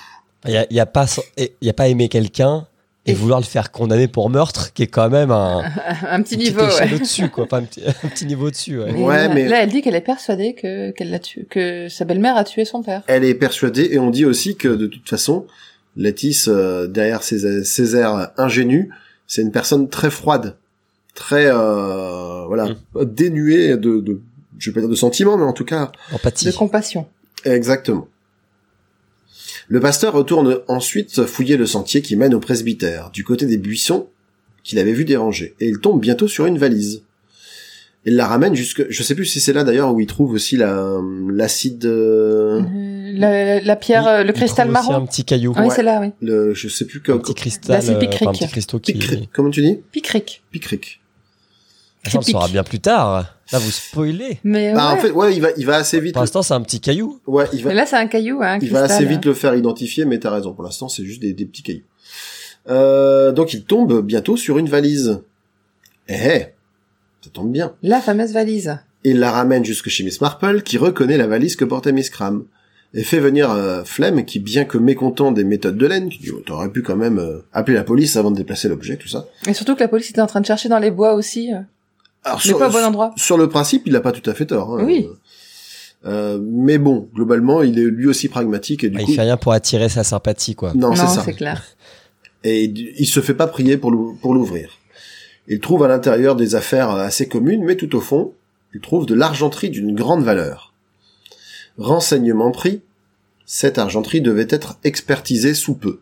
Un rendez-vous avait été pris pour le lundi qui suivait. Elle vient, elle viendrait de Old Hall. Tout à fait. Ouais, Chez Protero, ouais. exactement.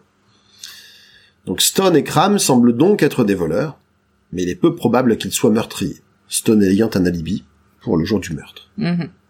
Donc en fait, ils ont tous des petites... euh, c'est rigolo, là aussi, hein, ça fait t'as un peu l'impression qu'il y a une quête principale, Et les quêtes et qu'il y a secondaires. plein de bah petites quêtes annexes que tu dois... mais qui viennent un peu euh, brouiller les pistes de la quête principale, ça. parce que tu sais pas, quand tu vois un gars qui est en train de rôder autour d'une demeure. Mais elle l'explique ça à Miss Marple à un moment. Elle dit que quand euh, elle essaye de, de résoudre, bah il y a des les évidences qui vont entrer dans la dans le raisonnement. On sait qu'on a trouvé la solution quand tout euh, tout ce qui s'est passé colle avec le raisonnement qu'on a fait. mhm, bah, c'est ce que dit Poirot aussi. Oui, exactement. Et à côté de ça, de temps en temps, faut faire attention, il peut y avoir de la- des coïncidences. Une ou deux, mais pas plus. Il y a Ouais. plus que une ou deux coïncidences qui entrent en Mhm. jeu. C'est qu'on s'est trompé, on est sur une fausse piste. Mhm. Ou qu'on veut nous Oui. prendre pour des jambons. Voilà. Mais Cram, c'est pas une voleuse. Elle est, pour le coup, elle s'est faite berner, non? Pour moi, ouais, Bah, elle s'est fait berner. On le saura, on le Et on le saura après, mais pour l'instant, c'est l'assistante. Elle trimballe une valise dont on découvre qu'elle a pris de l'argenterie. Euh, voilà. De retour de chez lui, le pasteur retrouve Hose, retrouve Hose très stressé à l'idée de prêcher le soir même. Il se calme après avoir pris son médicament et donne son avis sur le meurtrier. Il insiste encore une fois, cela ne peut être qu'Archer, le braconnier. Ah, Lui, il est très bizarre hein, Oui. avec l'histoire. À chaque fois, il est ultra stressé. euh, Ouais. que ce soit euh, ce gars-là. Ouais. Donc Len réfute cette théorie. Un peu plus tard, il trouve quatre lettres arrivées par le courrier. Trois ont été envoyées par les commères du village qui prétendent tout avoir quelque chose à révéler. Mhm. Et la dernière est une lettre anonyme qui prétend que Griselda est la maîtresse de Lawrence Redding. Il tente de détruire la missive, mais son épouse s'en empare. Il l'avait jetée dans la cheminée, mais euh, son épouse qui est arrivée à ce moment-là, elle retire la feuille. Mhm. Et elle regarde. Et elle le lit. Et après l'avoir lu, révèle qu'elle connaît le Redding depuis longtemps. Beaucoup Voilà. plus longtemps que ce qu'elle avait, ce qu'elle avait bien laissé paraître. Et qu'ils ont Et qu'elle était amoureuse de lui par le passé. Et que maintenant, il ne la regarde plus. Et que ça lui fait bizarre. Ouais. Et que ça lui fait bizarre. Parce qu'elle n'a pas l'habitude qu'on la regarde pas. Et là aussi, c'est marrant. Ah, tous ses égaux. Oui, bah oui. Après, en plus, c'est une femme, ils insistent souvent hein, sur le fait qu'elle est beaucoup plus jeune que lui. Mhm. Que lui est un peu en incertitude fa- face à ça. Euh, le pasteur se rend au commissariat et échange une nouvelle fois avec l'endormi. Ils, inter- ils interrogent Miss Cram sur la fameuse valise, mais celle-ci nie en bloc avant d'être relâchée. Il va ensuite voir les commères à tour de rôle. Euh, D'ailleurs, il l'appelle cher enfant tout le temps. oui, il va, il va ensuite voir les commères à tour de rôle. Donc deux lui parlent de Miss Lestrange, donc euh, Miss Weatherby et Miss Hartnell, et la troisième affirme que sa bonne a entendu éternuer un homme dans les buissons près du presbytère. C'est très, c'est très spécifique comme, euh, comme révélation. C'est- C'est c'est- c'est une information très précise. C'est Ouais, ça, ouais. c'est ça. Il a éternué, mais si, Il je passe, ensuite, qu'il a éternué. il passe ensuite voir Haydock qui lui confie qu'il connaît Madame Lestrange depuis longtemps et que celle-ci n'a plus qu'un mois à vivre. Je crois que c'est euh, durant cet échange également qu'il identifie le fameux acide. euh, L'acide picrique. Ouais. Oui. C'est ça. Vient ensuite le soir du sermon. Et Clément, le, de- enfin le pasteur Clément, gratifie ses ouailles d'un discours enflammé et accusateur qui tranche avec son style habituel. Cela semble produire son effet sur son auditoire. Un peu plus tard, il reçoit une lettre de Miss Marple qui lui demande une entrevue. Il la rencontre et ils font le point sur les événements. Il essaye d'organiser ses, ses pensées Hmm. pour retranscrire, point par point, Le déroulement des, Le déroulement. avec un, un tableau, des post-it et du fil. C'est ça. Presque, ouais. ils sont en train de tout relier. Ça existe pas encore, mais, Mais c'est c'est à vrai- peu près ça, C'est ouais. vraiment l'esprit, quoi. Le point qui les trouble, en tout cas, c'est la lettre que Protero écrivait au moment de sa mort. Marple vient imaginer une piste qui n'avait pas été envisagée.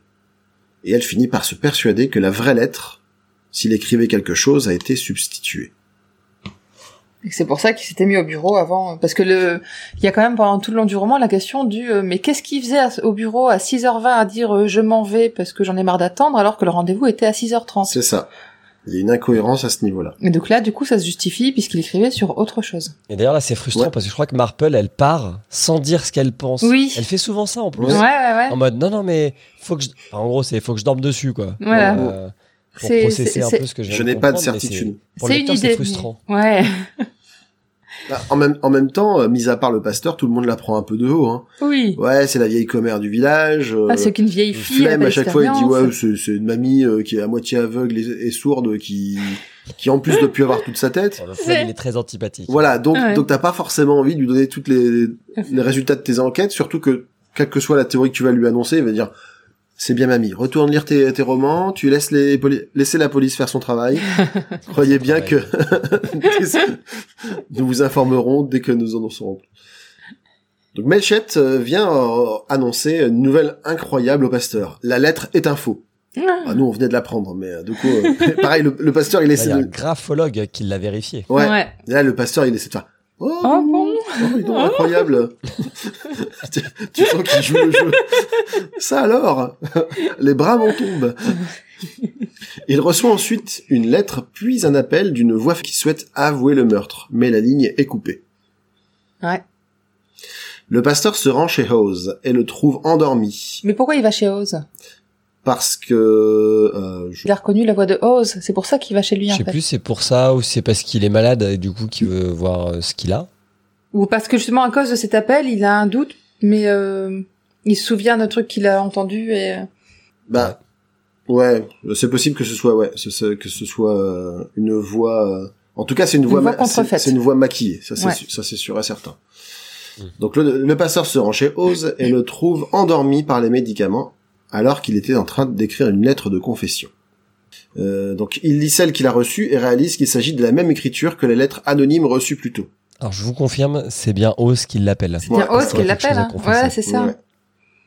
Et donc il reconnaît la voix, mais c'est la voix un peu paniquée. et- Euh, il appelle donc de chez Oz, de- il appelle de chez Oz chez lui, et il tombe sur Melchett qui lui demande si c'est de fait Oz le meurtrier. Hélène, malgré les preuves qui s'accumulent, n'en est pas tout à fait certain. Melchett arrive chez Oz, tandis que le pasteur relit l'une des lettres qu'il a en sa possession. Donc, elle dit que son auteur a découvert qui est à l'origine des détournements. Oui, et qu'il ne veut pas euh, accabler un homme d'église, mais aller- et pouf, ça s'arrête. Voilà, et qui doit aller jusqu'au bout quitte à impliquer un homme d'église. Et la lettre s'interrompt précipitamment. Il s'agit donc, sans doute, de la vraie lettre écrite, écrite par Protero au moment de sa mort. Ah. Rose est lui aussi entre la vie et la mort par abus de médicaments. Melchett pense qu'il tient son coupable, qui a décidé donc de se mettre, de mettre fin à ses jours pour échapper à ses responsabilités. Ils appellent Haydock, qui lui administre un sérum avant de l'envoyer à l'hôpital. Sur ces entrefaites, Miss Marple fait irruption. Mais On se dit, oui. mais qu'est-ce qu'elle fait là? Attends, il y a Jul- Julien, oui. Vas-y. Oui, oui, parce qu'en fait, euh, ils appellent une première fois Ouais. et ils se trompent de numéro. Ouais. Oui, Et après, ils arrivent à tomber sur le docteur et c'est pour ça que Marple elle, elle arrive parce que C'est c'est ce chez dire. que, que l'opératrice a envoyé le- l'appel au lieu de l'envoyer chez. C'est quand même un sacré hasard. Ouais, parce qu'il faut imaginer que c'est vraiment des gens qui branchent des fils. C'est Oui, ça, oui, quoi, c'est pour, ça. Mais, euh, du- mais du coup, parmi toutes les, téléphone. parmi toutes les erreurs, Mais c'est deux numéros proches, je pense. les 35 deux et sont- 39. Voilà. Mais du coup, d'ailleurs, c'est le, le- je crois que le titre du chapitre, en, tout cas dans ma version, c'était euh, le faux numéro qui est en fait le bon, pour justifier le fait qu'il. Il y a- T'as des titres à tes chapitres? Ah, Moi, j'avais pas de Non, pas de titre au Ouais, chapitre? moi si, j'ai un titre à chacun de mes chapitres et pas vous. Non, nous, c'est genre numéro 23, numéro C'est 24. ça, ouais. Ah, je, 25. mais ouais, je l'avais aussi. Ah, t'as des titres. L'air- Hop là. Ah si, non, pas se face. Eh, mon édition est beaucoup plus complète que la vôtre, c'est tout. Commères et commérages, chapitre Ah, 25. Donc là, on était rigolo. au Ah. 26. Ouais, c'est sympa les titres. Tentation, Tentation. chapitre 28. Chapitre 29, où Où le, le mauvais numéro le se mauvais trouve. numéro se trouve être le bon. Excellent. On sait pas si du coup si Eh c'est- ben, on sait pas du coup si c'est un ajout de la traduction française, une liberté qu'ils ont prise, ou si Mhm. ça faisait partie du roman. Mais j'imagine que c'est un ajout parce que ce serait bizarre qu'il Mais ait pas pas dans gardé, la... voilà. Et donc effectivement, euh, parmi toutes les erreurs possibles et imaginables, ils ont appelé euh, par erreur euh, Miss Marple au lieu d'appeler chez, chez le pasteur, et du coup, voilà Miss Marple qui accourt. Elle espère de tout cœur que Rose s'en sortira, car elle révèle alors ses propres conclusions. Tout ceci est l'offrande d'un... Stop, attention. On va révéler. Tu as raison, tu as raison. Et on va révéler. Spoiler, Attention. spoiler, là on, on vous révèle vraiment le dénouement, donc sautez, sautez jusque là, jusque la au fin. prochain chapitre pas savoir. aussi. Donc elle révèle alors ses propres conclusions. Tout ceci est l'offrande d'un coupable sur un plateau, fomenté par le véritable meurtrier, à savoir Laurence Redding. Miss Marple, exactement, le twist. Miss Marple donne ainsi son explication. Lawrence a maintenu Anne Protero sous son influence. Mhm. Il est passé voir le pasteur, le sachant absent, afin de dissimuler son Mauser à l'extérieur du bureau. Anne était en ville avec son mari, volontairement sans sac à main, afin qu'on sache qu'elle ne pouvait pas porter d'armes. Elle s'est ensuite rendue au presbytère, pas loin de son mari, s'est emparée de l'arme munie d'un silencieux, Mhm. puis l'a abattue avant de s'enfuir. Elle a En rejoint jetant ensuite... l'arme par terre. Hum, Oui, en Et jetant l'arme par terre.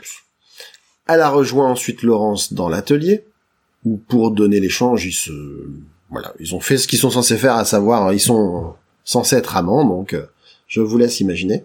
Non, ils étaient censés se séparer, justement.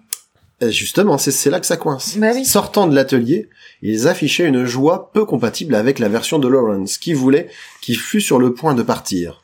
Et c'est d'ailleurs ce qui a mis la puce à l'oreille de Miss, Marple.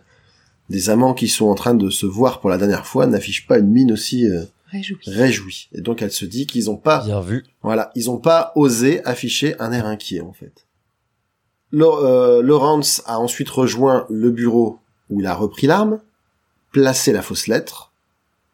Il a Pris- dé- il a trouvé découvert la vraie. Ouais. disposant d'un moyen en plus de faire accuser Rose si besoin, tout en disposant différemment différents éléments tels que euh, l'horloge, etc., pour euh, pour porter mollement les soupçons sur Anne. Et pour faire croire qu'elle a, que quelqu'un a essayé de la piéger. Exactement. Comme ça, ça l'a disculpé. Donc Mi- Miss Marple énonce aussi que pour elle l'explosion a été provoquée par de l'acide picrique, dont le pasteur effectivement avait trouvé des traces dans Voilà. dans le bois. Et en fait, Écra- elle écra- explique- écrasé par une pierre qui était euh, qui était actionnée par un dispositif de mise à feu. Ça c'est complexe hein, comme truc. euh. ouais. Tu dis waouh. Et Et donc en la fait, fa- euh, un choc Mais sur c'est l'acide malin. picrique Oui. déclenche une explosion. c'est ça. Pierre que Clément l'a vu manipuler dans les buissons. D'ailleurs, elle dit ah, ça c'est la seconde erreur. Euh, une pierre comme ça, ça va pas du tout dans mon jardin quoi. Ça va pas dans un jardin Dans un japonais. jardin, jardin japonais. le, le noob. Qu'est-ce que qu'est-ce que tu veux que je fasse de cette pierre? C'est vrai. Nous, on sait pas parce qu'on fait pas de jardin japonais, mais euh, Ouais, puis on n'est pas un géologue. C'est exactement. Euh, Bah, je suppose qu'il faut des pierres plates pour le jardin japonais et que là, ça devait être un caillou, quoi. ça. Mm. En plus, j'avais bien aimé comment, comment il, formulait ça, Lawrence, au début. Il disait, ouais, j'ai pris une pierre en offrande. C'est ça que tu vas chez les voisins. et, Tiens, un caillou. En cadeau? Mais en, en offrande, cadeau, c'est pas... Ah. Ouais. Ah oui, un ça caillou. dépend. Au début. Oui. Tiens, un caillou, super sympa, merci. Bah, euh. si, une pierre, j'ai pensé Ouais, à votre jardin. Ah, une belle pierre, hein. Non, mais je veux dire, ça, c'est, c'est, c'est, c'est notre fils. Notre fils de 4 ans qui fait ça. Tiens, j'ai, j'ai trouvé... Oh J'ai trouvé une coquille de noix, tiens, je, te l'ai rapporté. Une noisette Eh ben, c'est ce que j'allais te dire. Euh, nous, parfois, ça peut arriver. En Normandie, tu vas sur la plage, tu vois un gros coquillage, Mhm. bah tu le prends et puis tu peux l'offrir à quelqu'un. Ça se fait. Oui, mais un beau, peux faire vraiment... un, un cendrier. Mhm. Oui, Enfin, ça, se- une belle pierre, ça me choque pas. Ça se fait moins maintenant quand même. Tu fais ça, oh, tu fais, tu fais plus ça euh, pour tes parents ou tes grands-parents euh, que pour des.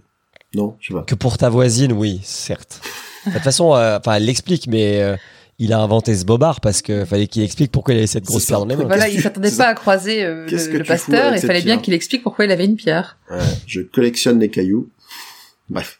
Donc, quant à l'appel de Miss Ridley, il s'agissait de Griselda et Dennis qui voulaient dissuader celle-ci parce qu'elle colportait des rumeurs disant que c'était le pasteur qui détournait les fonds de la quête. Ouais. Ça, c'est vraiment pas sympa. Mmh. Le raisonnement semble imparable, mais est malheureusement dépourvu de toute preuve. Miss Marple propose donc un piège. Avec la complicité du docteur Haydock, ils vont faire croire à Lawrence qu'il a été découvert. qui se sont rendus compte qu'il avait substitué les médicaments de, Mm. de House pour qu'ils soient empoisonnés. Le, le Oz, ouais. Tout à fait. Et, on a, et, et en fait, ça, ça s'arrête là. Ouais, en, ouais. en gros, ça s'arrête là. Et après, il y a un épilogue, effectivement. Enfin, en tout cas, dans, dans mon Ouais. truc. Ah, mais qui dure genre deux pages. Moi, j'avais trop peur parce que elle te dit il y a pas de preuves, etc. Mais ça t'explique pas comment. il reste deux pages et l'histoire est finie. Mais c'est oui, ça, c'est il n'y ça. a pas grand chose à ajouter. Le piège de Miss Marple, Marple ça. fonctionna à merveille. Voilà. Donc, le plan a fonctionné à merveille. Lawrence a couru prévenir Anne. Sous les oreilles aiguisées des hommes de Melchett qu'il avait pris en filature. Oui, parce que comme ils veulent pas être entendus par les domestiques à l'intérieur, ils sont allés dans le jardin. Mais il y avait deux policiers qui les prenaient en filature. C'est ça. Ils ont donc été Mm. arrêtés. Donc, il y a un petit débrief avec Létis aussi, qui était persuadée de toute façon de la culpabilité d'Anne Ouais. et qui avoue que, faute d'avoir trouvé des preuves, elle avait décidé d'en fabriquer. D'où les boucles d'oreilles sous le bureau. Elle est, euh, c'est une femme euh, en fait dépourvue de de sens moral, c'est-à-dire elle est pas méchante, c'est juste qu'elle a pas de, voilà, elle veut, elle veut s'en prendre à quelqu'un. Euh, fabriquer des preuves, ça lui pose aucun souci. Euh, C'est machiavélique. La fin justifie les moyens. Voilà, exactement. Quant aux cacheteries de Griselda, dont on apprend du coup qu'elle Et est t'as oublié un gros passage, Miss Lestrange, Mrs. Lestrange? Miss Lestrange, euh, oui, je, mais j'allais en parler. Ah d'accord, parce que Griselda c'est après qu'on l'apprend. Tu veux faire le résumé? Non, Tu veux faire le résumé? Non, Ça mais, tu, mais tu veux fais les choses dans l'ordre. tu tu m'as dit que tu faisais dans l'ordre, alors fais dans l'ordre. J'ai le droit d'inverser deux phrases quand même. Non. Donc euh, les cacheteries de Griselda, parce qu'on sait que et même euh, il a été averti aussi par la, la, la lettre anonyme également que euh, ben elle était Elle dans était la pas à Londres quand elle a pris le bus. Exactement. Elle était, elle était dans le dans le village, alors que le train qu'elle qu'elle était censée avoir pris pour aller à Londres était en retard de Ouais, 30, 30 minutes. Donc elle ne pouvait pas être là. Et en fait, c'est parce qu'elle allait pas à Londres. Et la raison, c'était parce qu'en fait, euh, elle allait consulter un spécialiste pour euh, bah pour euh, un suivi d'une grossesse. Voilà. Ça c'est souvent dans Et les elle veut pas que ça se sache dans le village parce qu'elle a pas envie d'avoir toutes les vieilles commères Voilà. qui sont à sa, au, à sa- aux petits soins après elle, à l'empêcher de vivre. donc les happy, les, les happy endings à la Christie. euh, Voilà. Elle et donc pour bien. Mrs. Lestrange, Et donc Mrs. Lestrange, effectivement, on, on en revient à Létis, c'est ben tout simplement la maman de Létis qui avait euh, l'ex-femme de euh, Protero. l'ex-femme de Protero qui a, De Protero. qui a qui a qui a disparu pendant X temps et qui a voulu revenir se sachant condamné pour rencontrer sa fille, ce que Protero dans son inflexibilité euh, A refusé, ouais. habituelle a refusé en disant bah voilà t'es parti, euh, Quelle bonté d'âme. voilà t'es mourante, mais qu'est-ce que j'en ai à Il me faire? reste un mois à vivre. Est-ce que je peux revoir ma fille? Non. Non. C'est pas, c'est pas ce qui était prévu. Je suis désolé. Donc voilà. Elle Et croit Elle que t'es morte. Que c'est Létis qui a lacéré le tableau Oui. pour pas qu'on fasse le lien Qu'on reconnaisse sa mère. avec euh, sa mère. exactement. Tout à fait. Bonne précision. Et euh, pour en revenir du coup à la, à la grossesse de de Griselda, effectivement, bah quand Miss ils Marple le sait. voilà, quand ils essayent d'en parler avec Miss Marple à mots couverts, maintenant c'est même elle qui elle qui dit. qui dit à un euh, moment attention dans votre état, euh, puis il se regarde fait. Ça aussi elle le savait quoi. Et en fait, elle, a, elle était à la librairie en même temps que Griselda quand elle était allée acheter des livres sur euh, comment être une bonne mère et comment être une bonne maîtresse de maison. C'est ça. Oui, c'est vrai. Alors ça c'est Et, et là, j'avais en- toujours au bon endroit au bon moment. Alors C'est ce que j'allais dire. En fait, euh, pour les, pour les fans de foot, je suis pas sûr qu'il y en a énormément qui nous écoutent, mais il y avait euh, ce, cette fameuse théorie des attaquants à l'ancienne, genre les Pippo Inzaghi, qui avaient le sens du but, c'est-à-dire C'est qu'ils avaient ça. cette capacité à être toujours au bon endroit dans la surface de réparation. eh ben, eh ben, elle, c'est le sens de l'enquête, c'est-à-dire que dès qu'il y a un mystère, C'est une belle comparaison. Miss Marple et Pipo et Super Pipo. voilà, euh, Pippo Inzaghi. eh ben voilà, c'est euh, elle, elle est toujours. Il y a, il y a- il y a un mystère. Il y a Miss Marple qui est en train de, de, de discuter avec le facteur, euh, en train de d'aligner sa collection de figurines. Elle sera toujours là au bon moment. Sacré Miss Marple. Et donc voilà, c'est ce qui euh, c'est ce qui conclut l'affaire Protero. Donc euh, on apprend qu'ils ont été donc euh, les amants ont été condamnés. condamnée à mort, ouais, apparemment. Alors je sais pas si le Je sais pas précise sûr dans qu'est-ce le que c'est condamné à mort, j'ai peut-être l'adaptation. en Oui, fait, parce que dans l'adaptation, il le précise, mais là, il dit juste qu'ils ont été attrapés. Je... Ça te dit quelque chose, toi, leur châtiment? Je crois qu'ils ont été arrêtés, Non. simplement. hein. On sait pas. On ne le sait pas dans... Il parle du procès, tout le monde a regardé. procès, Le, tout le mérite en revint à l'inspecteur Flem, dont le zèle et la sagacité avaient permis Oui. l'arrestation des criminels. La part que Miss Marple prit dans cette affaire ne fut même pas évoquée.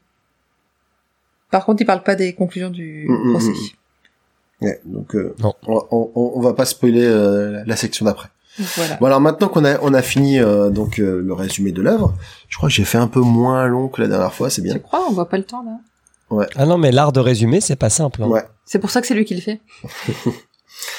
Est-ce que donc qu'est-ce que qu'est-ce que vous avez pensé du coup de cette euh, de ce roman et puis du, de la première apparition d'un personnage qui va devenir quand même l'un des plus célèbres personnages euh, d'Agatha Christie?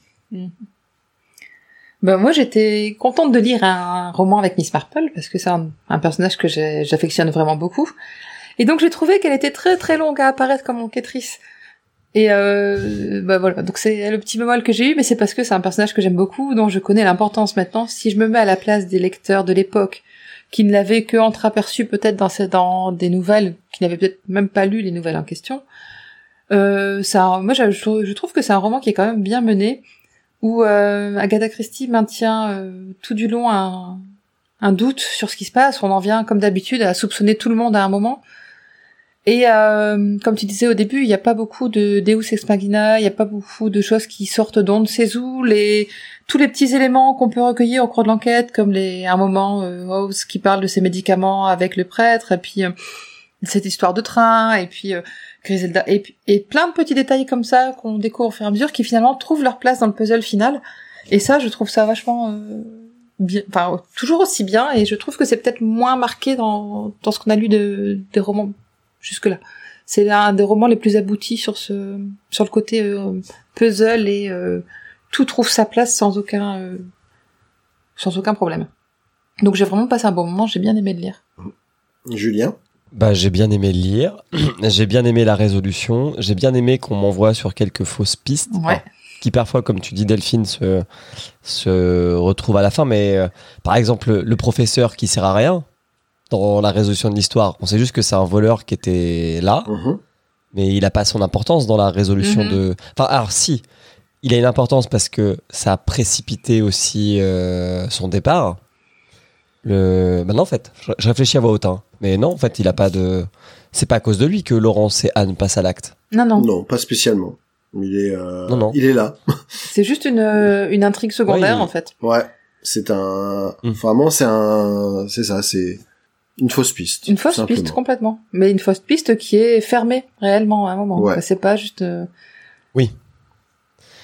Je trouve qu'on s'identifie assez facilement. Enfin, en tout cas, moi, je me suis assez facilement identifié à, à Léonard. Ouais. Oui. Dans le sens, euh, j'a- j'aurais pas été plus malin que lui euh, si j'avais été dans ses, dans ses, dans ses chaussures pour, euh, pour comprendre ce qui se passe.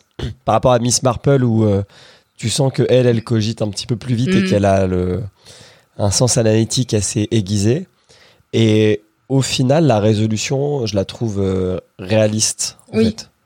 Euh, elle, est, elle est complexe, parce que leur plan était quand même assez complexe. hein, le fait d'avoir euh, euh, prévu de donc déposer une arme, prévoir un faux coup de feu pour vraiment euh, les comment dire les leur créer un alibi. Mhm. Euh, parce qu'en fait, pendant très longtemps, on- le, le problème qu'on a, c'est quand est-ce qu'il est vraiment mort euh, Ouais. Protero. Mhm. Parce que c'est ça qui fait que ça innocente ou accuse euh, certaines personnes. C'est c'est très important dans dans beaucoup de dans beaucoup d'enquêtes de Christie. Il y a énormément de de résolutions d'affaires qui tournent autour du de la date Du moment en et fait. du moment effectif du meurtre. Mm. C'est-à-dire qu'à chaque fois, il y a le, le, le meurtrier qui, qui change une circonstance, qui du coup fait qu'il est censé avoir un alibi, mais si tu replaces le meurtre au bon moment, bah du coup, il a plus d'alibi, et là, tu peux retomber dessus. Et euh, ça, c'est Ça c'est a pas la première été, fois, et, ouais. mais elle le Mais fait toujours bien. Voilà, c'est toujours bien amené. Mm. C'est pas euh, c'est pas répétitif dans la façon dont c'est mis en mis en œuvre en fait. Ouais. Et on en a on en a pas beaucoup parlé, je pense, mais le mobile tient la route aussi. Aussi, ouais. Puisqu'en fait, le mobile, c'est que lui euh, veut en gros vivre bien et confortablement. Donc, il a effectivement un peu jeté son dévolu sur Anne. Mhm. Sauf que Anne, tant que son mari est vivant, euh, entre guillemets, euh, s'il part euh, en amoureux, euh, enfin en amant euh, loin de cette ville, ils auront pas de sous. Il ça. faut quand même le tuer pour toucher la moitié de l'héritage et que ce soit un mariage confortable pour lui. Mm. Ouais. C'est ça. Et, et, Mais voilà. et- Et toi, Greg? euh, ju- juste avant, euh, ça évitera de refaire un tour complet après. Votre personnage préféré éventuellement de- du roman? J'aime bien Griselda. Bah moi j'aime bien le Vicar, j'aime bien Léonard. Mhm. Et toi? Ok. Vas-y. Euh, moi, c'est vrai que c'est quand même euh, déjà un petit tour de force littéraire de me de me, f- de me faire sentir de l'empathie pour un pasteur. Donc ça déjà bien bien joué parce que c'est pas c'est pas commun. Après, souvent les les hommes d'église dans la dans beaucoup de romans ont pas toujours le bon rôle. Hein. C'est souvent des gens euh, très euh, caricaturaux. Ouais. Euh, soit euh, hyper euh, rigoureux, soit au contraire complètement dévoyé. Là, on a juste un gars, quoi, un gars qui, a, qui a sa foi et qui et qui Qui la a vit défauts, et qui la vit du mieux qu'il peut. Donc, euh, Ouais. et en fait, je le trouve très humain et Il fait très Monsieur Tout le Monde. ouais, hein. exactement. Je le trouve très humain et à la et à la fois, il a quand- il a quand même des capacités d'empathie et d'écoute qui font que les gens lui font confiance. Donc, euh, ouais, j'ai trouvé que c'était euh, c'était un personnage assez intéressant. Griselda, je pouvais pas trop m'attacher à elle parce que, bah, forcément, comme elle fait des trucs en douce, euh, on sait pas trop où ça nous mène. Et on a déjà été déçus dans notre petit cœur de, de lecteur euh, à, à se dire putain ce personnage là j'ai envie de le suivre ça va être lui le héros. Et en fait c'est un salaud. Donc tu dis bon bah là j'ai intérêt à bien le choisir quand même. T'oses plus trop t'attacher au personnage tu vois. Et après c'est vrai que c'est vrai que Miss Marple mais... euh, bah, le, le seul truc que, je- qui m'a un petit peu chagriné par rapport à Miss Marple, c'est qu'ils insistent un peu trop, surtout Léonard, sur son côté euh, quasi infaillible. C'est voilà, il, répète au moins cinq ou six fois dans le roman, Mais de toute pas. façon, elle a raison comme toujours. Oui, c'est bon, on a compris. Mm. Et puis, à la limite, euh, le roman marche sans, sans dire ça, Mm. tu vois. Mais euh, bon, c'est franchement, c'est le c'est le seul petit bémol. Comme vous, j'ai j'ai apprécié l'intrigue. Je trouve qu'elle est euh, elle est cohérente euh, que les fausses pistes effectivement avec les intrigues secondaires euh, viennent apporter quelque chose, elles viennent à la fois apporter de la profondeur au personnage et elles viennent à- aussi apporter euh, bah, des, des, des fausses pistes potentielles. Donc euh, moi j'ai j'ai passé un bon moment, voilà. Mhm. C'est c'est plutôt convaincant. Et puis effectivement, bien aimé aussi euh, un profil d'enquêteur un peu différent de Poirot qui lui est dans la logique analytique pure alors que elle c'est plus dans la psychologie humaine on va dire quoi. C'est la connaissance de l'âme des gens et l'observation. Et j'ai bien aimé quand elle expose sa, sa théorie de euh, finalement la vie d'un village, c'est comme la vie d'une grande ville, c'est comme la vie d'un pays, mais en tout petit, il suffit juste de changer d'échelle Mm. et les relations se passent toujours de la même manière. Et donc avoir la connaissance de mon village, c'est ça qui fait que je comprends comment les hommes fonctionnent n'importe où, parce que de toute façon, euh, ce qui se passe dans mon village, on peut le reproduire ailleurs. Ouais, puis il explique aussi que elle a une capacité à catégoriser les gens et que contrairement à, à ce qu'on croit, finalement, il n'y a pas tant de catégories que ça, quoi. Donc une fois qu'elle arrive à profiler entre guillemets les gens, euh, elle sait, euh, elle sait anticiper leurs réactions et du coup, elle sait euh, parfois découvrir des mobiles cachés en suivant la, la logique qu'elle leur attribue. Et en faisant des analogies avec son expérience. Voilà, tout à fait. Donc on va maintenant par- parler de la place de l'œuvre dans la vie d'Agatha Christie. Alors, euh, Delphine m'a dit qu'elle avait plein de choses à dire. Un peu. Donc, Parce que euh, c'est un grand tournant dans la vie d'Agatha Christie? mm, mm. donc euh, oui, c'est vrai. Ah oui, je, je me rappelle maintenant qu'on en avait parlé dans le dernier épisode. Exactement. Donc, Donc là, on est euh, fin 1928. Agatha vient de vivre un voyage de rêve au Moyen-Orient. J'en ai parlé dans les épisodes précédents. c'est dégueulasse. Quoi? Bah c'est dégueulasse. À chaque fois, elle fait des super voyages. Bah ouais, et elle a pas fini, hein. Elle a pas fini. tu vas voir. Donc elle est rentrée en Angleterre pour passer les fêtes de fin d'année en famille. L'année 1929, qui s'amorce, sera riche professionnellement, mais comme suspendue à l'attente d'un nouveau départ en voyage. Elle va recevoir en mai les Woolley, qui sont le couple qui gère les fouilles sur la cité d'Our. La cité d'Our, du coup, je dis, hein, parce Bah, que quand je dis Our, Ur, on m'a regardé bizarre. Donc, euh, cité d'Our. Non, ça, ça me choque pas. Donc euh, les fouilles fonctionnent par saison. Ça se passe sur le temps du printemps jusqu'à fin d'automne. Ou à peu près. Et donc là, les fouilles sont terminées et le couple est revenu en Angleterre pour faire part de ses découvertes et récolter des subventions. Mrs. Woolley, qui s'appelle Catherine, c'est une femme qui peut être ombrageuse et jalouse de son influence sur les assistants de son mari. Notamment. Mais la timidité et la discrétion d'Agatha Christie la rassurent et donc elle accepte de l'accueillir sans aucun problème une nouvelle fois sur le chantier. Donc tous les trois échafaudent des plans pour un retour à Our d'Agatha Christie. Elle doit les rejoindre à la fin de la nouvelle saison, donc euh, vers le printemps, sur le chantier des fouilles et rentrer avec eux en Angleterre en passant par la Grèce. Donc la fin de la saison, c'est au printemps. C'est de l'automne au printemps, la saison. Voilà. Je, me suis un peu embrouillé les, pi- les pinceaux. Euh, L'automne et l'hiver 1929 seront difficiles pour Agatha Christie, tout simplement parce que déjà, en septembre, son frère Monty va mourir d'une hémorragie cérébrale à la terrasse d'un bar à Marseille, où il vivait depuis quelque temps. Ça avait toujours été un électron libre dans la famille, et du coup, euh, Agatha relativise. Son frère a joui toute sa vie d'une liberté qu'elle n'a pas eue, et ça lui a permis quand même d'être plutôt heureux. Donc il est, il est mort, mais il a vécu une vie relativement heureuse. Et en fin janvier 1930, euh, les soucis continuent. Rosalind, la fille d'Agatha, attrape la rougeole, et Agatha elle-même réagit très mal au vaccin contre la variole. Elle est persuadée d'avoir été empoisonnée par un mauvais dosage, et elle s'y connaît en poison. Et elle fait de terribles cauchemars. Elle s'y connaît réellement, elle a vraiment été, elle a été infirmière pendant la Première Guerre mondiale, elle s'est spécialisée dans les poisons. Et elle est hospitalisée en urgence, elle ne peut rentrer chez elle que fin février. Et à peine rentrée chez elle, elle repart pour un nouveau périple vers la cité d'Our. Cette fois-ci, elle ne prend le train que jusqu'en Italie, elle rejoint Beyrouth en bateau, elle va prendre le temps de découvrir la ville et rejoindre Damas, puis retraverser le désert de Syrie en autocar. Tout ça, c'est un voyage maintenant qu'elle connaît et qu'elle apprécie. Arrivée à Our, C'est quand même fou parce que à l'époque, c'est des, c'est des voyages de- De deux- d'un mois. deux quoi. semaines, ouais. Ouais, ouais, c'est... c'est, euh, je crois que ça doit être deux semaines. Un truc comme ça. Ah, c'est ouf. c'est fou, ouais. En tout, en tout cas, c'est sûr que du coup, il y avait pas, il y avait pas Ryanair, et puis c'est ça. Donc c'est vrai que elle a, elle a quand même sacrément baroudé. Et quoi. notamment le- la traversée des déserts de Syrie se fait dans un autocar, euh, ils disent un autocar à six roues. Ça, ça se fait en plusieurs nuits et la nuit c'est un bivouac où ils s'arrêtent, ils font café sur le feu de camp, ils mangent des saucisses en boîte et, euh, et elle, elle adore, elle est super Enfin, contente. bon côté des choses, son empreinte carbone est plus faible que si elle avait pris l'avion. Complètement. Mais elle est bien plus importante que celle de ses contemporains, pour le coup. c'est pas faux non plus. Ah oui, ça. euh, Et donc, quand elle arrive à Our, elle retrouve encore des lieux qui lui sont familiers, des assistants, et aussi les assistants de l'harmonie qu'elle connaît déjà, sauf un petit nouveau qui s'appelle Max Malawan. C'est pas vraiment un nouveau dans l'équipe, mais il était absent lors du précédent passage d'Agatha parce qu'il s'est fait opérer de l'appendicite. C'est le préféré de Catherine Woolley. Et alors, Agatha, qui, commence à sympathiser avec Max, va découvrir le caractère tyrannique de son hôtesse, et elle se servira de ce personnage notamment pour créer Louise Leidner dans Meurtre en, Mésopotamie, qui est un personnage d'une femme très très tyrannique. Donc le fameux Max Malone, il a 25 ans, il est mince, il est brun, avec une fine moustache à la mode à l'époque, et semble surtout très calme, grave, courtois et respectueux. Agatha l'apprécie immédiatement. Il joue le rôle de Matoufer aussi, parce que c'est le plus jeune de l'équipe, en plus d'être archéologue. Euh, il gère l'emballage d'expédition des objets en fin de saison, et notamment, comme il parle arabe, il gère l'équipe des ouvriers locaux, et fait office de médecin parce qu'il a quelques connaissances quand ils sont malades. Oui, Quand tu dis qu'il- qu'elle l'apprécie, elle l'apprécie. qu'est-ce que ça sous-entend? Ah, tu vas voir. Ok. Donc il est également chargé de faire visiter le site aux invités de marque, dont Agatha.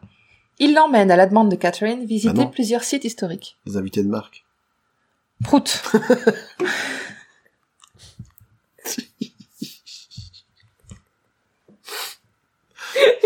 Désolée.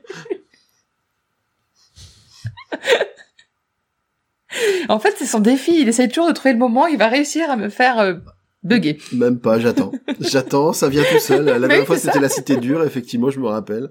Les mystérieuses cités dures, oui, voilà. c'est- C'était surtout, bah, où elle est la cité douce? aussi, oui. Voilà. Ju- Julien il est consterné, il se dit mais qu'est où je suis tombé? C'est ce type, oh là là là là, le niveau des vannes, J'aime cet humour. le niveau des vannes. Je vais répondre. Non, non, mais moi ça me va parce que quand j'en fais de, j'en- j'en fais du même acabit dans le roi Ouais. mais moi j'entends les corbeaux passer si tu veux. Eh. Ah bah, tu vois ce que, Ils sont plus snobs Tu- chez le roi. tu vois ce que ça donnerait si j'étais là, quoi? Ah, Il y a des moments, je ris comme ça toute seule dans ma voiture quand tu fais des vannes, je, je te le dis.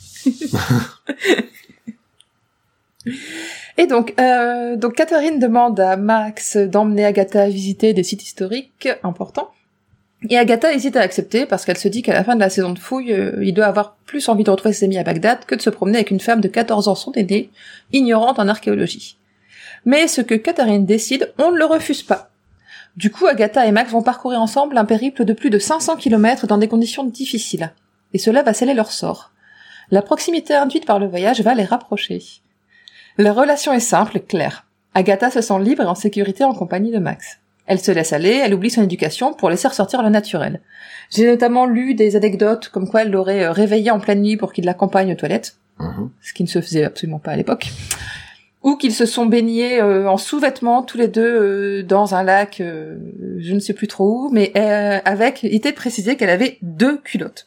Ah Donc je suppose en avait une pour tenir l'autre, et j'en sais rien, mais j'ai trouvé ça assez excellent comme anecdote. Elle se laissait aller à chanter à tue-tête en voiture avec lui, etc. Vraiment complètement le naturel, alors que c'est pas l'impression qu'elle peut donner la plupart du temps quand on quand on Et, et je peux témoigner que parfois c'est c'est c'est pas une bonne chose que la personne se sente suffisamment à l'aise pour chanter en voiture Ah, Oh là. parce que des fois,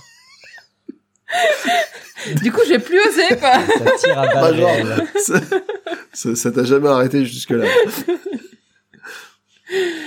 Donc elle oublie son éducation pour laisser ressortir le naturel. Max, de son côté, découvre une femme endurante, curieuse, joviale. Il racontera plus tard avoir su qu'il la demandera en mariage le jour où leur véhicule s'est enlisé. Et alors, plutôt que de lui faire le reproche de la panne, Agatha s'est endormie à l'ombre du véhicule en attendant les dépanneurs. Elle a quel âge quoi. Elle a quel âge du coup Agatha Alors à ce lui, il a 25 ans, donc Ouais. elle, elle en a 39. D'accord, ok. Donc il, retour- il passe. retourne à Bagdad et retrouve Catherine furieuse parce qu'ils sont arrivés 24 heures plus tard que prévu. Et Agatha va devoir apprendre à faire avec ses colères aussi soudaines que surprenantes. Agatha et, Marc et Max repartent avec les Woolies à la recherche de nouveaux sites archéologiques. Puis ils rejoignent Alep et repartent vers la Turquie, puis la Grèce. Ça fait quand même un sacré euh, voyage. C'est un voyage fatigant, à l'atmosphère alourdie par la mauvaise humeur de Mrs. Woolley. Seuls les, les seuls moments de bonheur pour Agatha sont ceux qu'elle parvient à passer seule avec Max. Le groupe est censé... J'ai une question. Oui, vas-y. À ce moment-là, Agatha, elle est riche ou pas? Elle est riche. Bah, Oui, oui, elle, vit, elle vit Pourquoi comme... elle envoie pas paître euh, l'autre alors du coup euh? Bah parce que elle veut rester avec Max. Ouais, puis euh, je, pense que c'est pas forcément non plus dans son tempérament. Enfin, non, il- voilà, c'est elle est quand même décrite de- assez souvent comme une personne assez euh, assez timide, discrète et ouais, réservée. assez discrète. Elle est capable, elle a son tempérament, elle est sa liberté, etc. Mais par contre, euh, socialement, je pense que c'est pas quelqu'un qui s'impose en fait. Ok.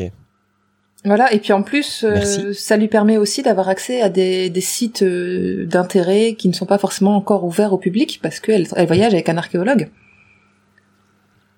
Ok. Parce que là, le, le groupe est censé se séparer à Athènes. Agatha va poursuivre la visite de la Grèce avec les Woolies et Max a prévu d'autres périples seuls. Ok, ok. Voilà. Et pourtant, quand elle arrive à l'hôtel euh, à Athènes, un télégramme l'accueille. Rosaline est malade, elle a une pneumonie et Agatha doit rentrer d'urgence. Sous le coup de l'émotion, elle sort de l'hôtel en courant, elle se tord la cheville, bêtement. Et du coup, Max va décider de l'accompagner pour le retour au pays. Ils vont passer quatre jours en train à deux, et va encore les rapprocher, leur permettre de mieux se connaître. Agatha est séduite, comme elle le dit dans son autobiographie, par son tact et sa compassion et son extraordinaire gentillesse. Max est au petit soin pour elle, il lui parle de sa famille, de son enfance, euh, il prend le temps de, de combler ses désirs, quand elle a faim, il va lui chercher à manger, il lui refait son pansement, etc. C'est vraiment euh, un, un homme parfait à ce moment-là. Après, peut-être qu'il reste parfait, mais je sais pas, je suis pas allée assez loin encore dans la biographie pour tout savoir. Euh, elle découvre qu'il n'est pas britannique, mais que son père est autrichien et sa mère française. Et en fait, son père a émigré à Londres pour y faire du commerce d'oléagineux avant la naissance de Max. C'est un commerce qui est relativement florissant et du coup, son fils a pu bénéficier de l'excellent enseignement des bonnes universités britanniques. Donc lui, son père est autrichien, sa mère française, Voilà. et il se retrouve à parler arabe et faire de l'archéologie. Exactement. Il a dû avoir un parcours de vie assez intéressant, même euh, juste à 25 ans, quoi, quand même. Ouais, ouais, ouais, complètement. J'ai, si tu veux, je te, je te ferai lire dans la bio euh, la partie sur Max, mais j'ai pas voulu trop alourdir le truc. Mm, mm, mm. Donc, euh, Agatha va d'ailleurs faire connaissance de sa future belle-mère dans des conditions assez particulières. C'est à Mi- euh, ça commence à Milan en fait. Ils sont descendus du train pour aller acheter des oranges et ils ont raté le départ du train. Donc ils se retrouvent sur le quai, un peu con. Et en- un employé de la, de la compagnie va leur suggérer de louer une voiture euh, avec un moteur puissant pour rejoindre le train à son arrêt suivant. C'est un succès, ils y arrivent, mais c'est très coûteux et Agatha arrive à Paris sans un sou en poche. Elle est obligée d'emprunter de l'argent à Madame Mallowan, la mère de Max, pour poursuivre son voyage seule. C'est ainsi qu'elle rencontre euh, sa future belle-mère, en fait. Et Max va, res- Max va rester à Paris avec sa mère, Rosalind est la priorité de l'autrice, même si elle a très envie de rester avec euh, son son jeune euh, love interest, on va dire. Il y a pas Son encore chevalier servant. Son chevalier servant, merci. Euh, donc euh, Agatha arrive à Londres, elle retrouve Rosalind euh, à Torquay en fait dans la maison familiale. Elle se, sa fille se remet bien, il n'y a pas de souci. Et euh, au printemps 1930, euh, Agatha reçoit une lettre de Max qui lui propose de venir à Londres pour voir les objets qu'il a ramenés d'Our. Et tout de suite, elle, elle accepte, elle file, elle y va. Elle l'invite aussi immédiatement à prendre le petit déjeuner dans sa maison à Cresswell Place, une maison qu'elle a retapée complètement à ses goûts, etc. Et elle l'accueille vraiment chez elle dans son intimité. Et ensuite, elle va l'inviter à passer le week-end à Torquay, où il va rencontrer sa fille. Il retrouve très vite la complicité découverte lors du voyage. Un soir, à Torquay, Max va frapper à la porte de la chambre d'Agatha pour lui rendre un livre et la demander en mariage. Elle prétendra avoir été surprise. Moi, je suis pas sûre qu'elle le soit vraiment. Parce qu'il a déjà dit quand même qu'il avait l'intention d'épouser à un moment. Mais elle a peur d'être de nouveau blessée comme elle l'avait été avec Archie, son premier mari, et elle refuse. Elle tente de justifier le refus notamment par la différence d'âge, disons 14 ans. Et à l'époque, euh, cette différence d'âge entre un homme et une femme, dans ce sens-là, passe très très mal. Ils n'ont pas la même religion, elle est anglicane et lui vient de se convertir au christianisme. Et en plus, elle sent qu'être sa femme, mais elle sent quand même que qu'être sa femme, c'est ce dont elle rêve. Euh, Max est déterminé et il va réussir à la faire céder. Par contre, il y a Madge, la sœur d'Agatha, qui elle estime que cette demande c'est un calcul de la part de Max, que c'est un jeune homme ambitieux et qu'il veut profiter de sa fortune et de sa renommée pour s'élancer. De l'autre côté, il y a Rosalind, la fille d'Agatha, et Carlo, sa confidente, qui la soutiennent complètement. Et finalement, le mariage est fixé au mois de septembre dans une cérémonie discrète, parce qu'Agatha ne veut pas que des journalistes puissent de nouveau se répandre en, rum- en rumeurs à son sujet. Elle a encore en mémoire euh, toute la période 1926-1927 avec sa disparition où elle a été poursuivie par des journalistes ensuite euh, pendant très longtemps. Et pour faciliter le mariage, Max va même se convertir à l'anglicanisme parce qu'un catholique ne peut pas épouser une femme divorcée. Et c'était encore important à l'époque.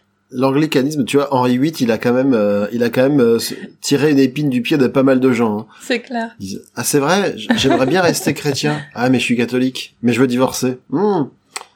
Il y a pas une église là-bas qui dit euh, si ça ça passe? Parce que le roi il avait fait pareil. Non, ça a l'air super comme religion, je pense celle-là. Donc le mariage aura lieu à Édimbourg, sept mois après leur première rencontre. Sur le certificat de mariage, Agatha dit avoir 37 ans et Max 31, alors qu'ils ont respectivement presque 40 et 26. Mais comme j'ai dit tout à l'heure, la différence d'âge quand la femme est plus vieille passe très très mal à ce moment-là. Ils vont partir en voyage de noces à Venise, puis en Yougo- Yougoslavie et en Grèce. Et Agatha dit, Ça donc va. ça va, c'est chouette. Ça va ouais. être sympathique. Et Agatha dira à, à une amie que 1930 est une merveilleuse année. Elle découvre durant ce voyage ce qui pour elle sera le secret de la longévité du couple, savoir respecter la liberté de l'autre.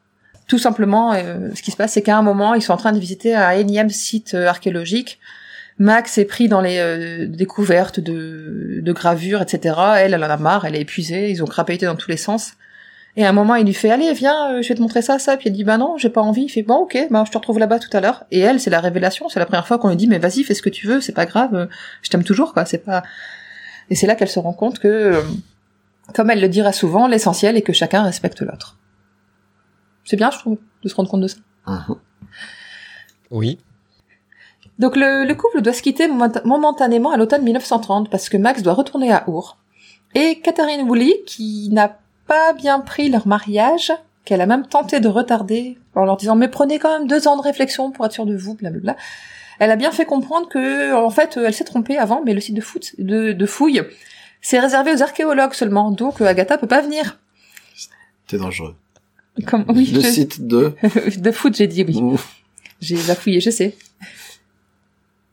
Donc, euh, et la séparation est temporaire parce que Max, l'année suivante, va rejoindre les fouilles de Ninive. Faudra que je me renseigne sur ce que c'est que Ninive, parce que ça revient Ah, plusieurs fois. Ninive, c'est une, c'est une ville extrêmement ancienne qui est également citée dans la Bible en fait. D'accord, Donc c'est, euh, c'est, c'est également une cité antique. d'accord. C'est pour ça que le nom me disait quelque Je chose. mais crois je que je pas- crois même que c'était euh, une des villes qui a été euh, qui a été fondée, une des plus anciennes villes dont, dont on a des traces dans, dans les écrits. Ok. Bon après je suis pas spécialiste de la période, mais c'est en tout cas c'est ce que ça m'évoque. Et Agatha pourra l'accompagner parce que elle- pour elle, la place d'une femme, c'est auprès de son mari. Et donc, si son mari est à l'autre bout du monde, elle sera à l'autre bout du monde. Elle pourra l'accompagner, mais quand même y exercer son métier d'écrivain. Euh, donc voilà, on va les laisser là pour l'instant parce qu'il s'est déjà passé pas mal de choses. Et on va s'intéresser un peu plus à l'affaire Protero. Donc, euh, comme j'ai déjà dit, c'est le premier roman dans lequel apparaît Miss Marple, mais ce n'est pas sa première apparition. Euh, dans des nouvelles publiées dans le sketch en 1928, Agatha met en scène un groupe de six personnes qui se réunissent une fois par semaine dans un petit village pour y discuter de crimes non élucidés. Ces nouvelles seront regroupées avec sept autres nouvelles dans le recueil Miss Marple au club du mardi. Et encore une fois, en France, ils ont fait. Ça fait très bande dessinée. Oui. Et très club dessin. Ouais, c'est ça, ça. ouais. Et euh, ils décident de s'appeler le club du mardi parce qu'ils se réunissent le mardi pour parler de leur.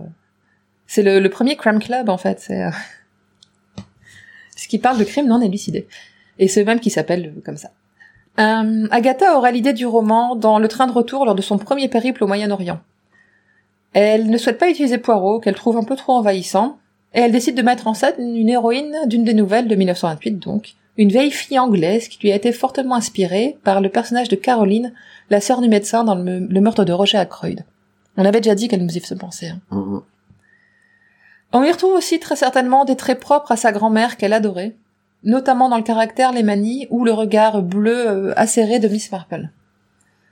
Miss Marple, c'est une vieille fille comme on les imagine, qui est droite comme i. Elle est décrite hein, dans les romans au fur et à mesure, euh, droite comme i, habillée de noir, avec une mantille sur ses cheveux blancs, un regard acéré sur le monde qu'elle dit connaître et comprendre parce qu'elle connaît si bien la vie de son village, qui ne serait qu'une répétition de ce qui se joue ailleurs.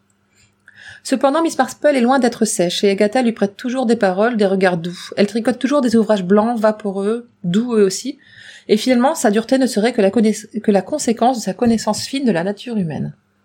Comment faire confiance à quelqu'un quand on sait que potentiellement il pourrait commettre le pire Agatha va créer dans ce roman toute une galerie de personnages que l'on retrouvera au fil de son œuvre. Miss Marple, bien sûr, mais aussi par exemple Léonard et Griselda Clement, qui reviendront dans Un cadavre dans la bibliothèque et dans Le train de 16h50.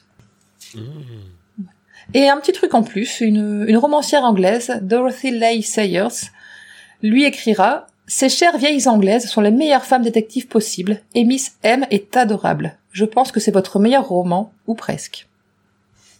Un- ça doit faire plaisir quand tu C'est reçois clair. ça. Même Surtout quand, c'était une, c'était une écrivain qui était à succès à ce moment-là, vraiment. même quand t'es, euh, même quand t'es une romancière euh, du, du statut de Christie, euh, parce que la, l'une de ses forces, c'est, c'est, je pense qu'il n'y a pas beaucoup de romanciers qui ont quand même réussi à faire ça, c'est d'avoir créé non pas un personnage iconique, mais deux. Parce qu'il y a beaucoup de, de Ah oui, romanciers qui ont réussi à en faire un, ce qui est déjà fantastique. Voilà. mais deux de, de stature presque égale, c'est c'est fort. Et puis là, du coup, elle a, la, elle a la reconnaissance d'un, d'un père, en fait. Donc, euh, Non, c'est une dame. Bon, j'arrête. j'arrête pour ce soir, les vannes. Allez, vas-y, passe aux adaptations. Les adaptations. Nous avons trouvé quelques adaptations de l'affaire Protero.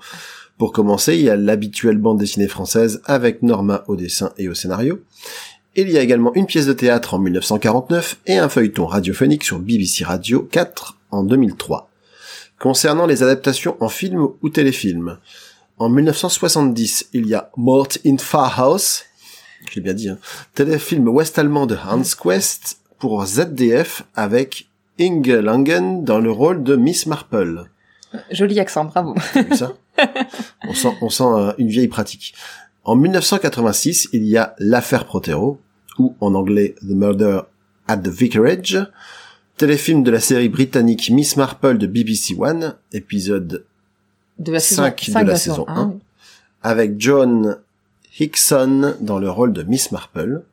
En 2004, il y a Meurtre au presbytère, donc là qui est une traduction française euh, plus proche de, de l'original. Téléfilm de la série britannique Miss Marple d'ITV, épisode 2 de la saison 1, avec Géraldine McEwen dans le rôle de Miss Marple.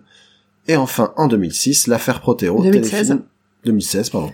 L'affaire Protero, téléfilm de la série française Les Petits Meurtres d'Agatha Christie de France 2, épisode 2, 4, euh, 14 de la saison 2.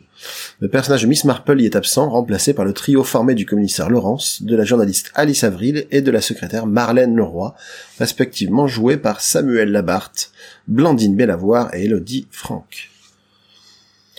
Alors, de notre côté, nous avons regardé l'épisode de la série de 2004, et toi, tu avais regardé celui de 1986, c'est bien ça? Alors c'est ça, et je me suis endormi, donc j'ai vu genre 20 minutes de suite 2016. Mais j'aurais quand même des trucs à dire dessus. D'accord, très bien. Eh ben vas-y si tu veux, si tu veux, commence. si, si tu veux nous faire euh, pas forcément un, résumé, mais de, déjà ton ton avis sur euh, l'adaptation que t'as Surtout regardée. dans le roi Steven, c'est lui et- qui est chargé d'évaluer Ouais. la qualité des adaptations. et puis et puis peut-être aussi nous dire euh, quelles sont les différences avec le roman. Alors, euh, c'est alors c'est deux adaptations qui n'ont rien à voir, mais vraiment sur, euh, ils sont aux deux extrêmes d'une pièce, d'une échelle. Euh, suite 86, il est très respectueux de l'œuvre. Il y a pratiquement tous les personnages. Euh, je crois que j'ai pas vu Denis, le neveu du, le neveu du vicaire, Du pasteur. du, du pasteur, pardon. Mais mais c'est assez fidèle, j'ai trouvé. Par contre, j'avais, je trouvais un peu bancal parce que j'avais l'impression qu'ils voulaient faire un truc des années 30, mais qu'ils ils ont tourné ça dans les années 80. Et du coup, il y avait des sortes de D'anachronisme. problèmes, enfin de d'anachronisme. Merci, c'est le mot que je cherchais euh, sur euh, sur l'histoire. Mais enfin, bon, après c'est pour être un peu casse-couille si t'as lu le roman et que tu vois l'adaptation. Si t'as pas vu le ro- enfin si tu n'as pas lu le roman, pardon, je pense Ça passe. que ça déroule.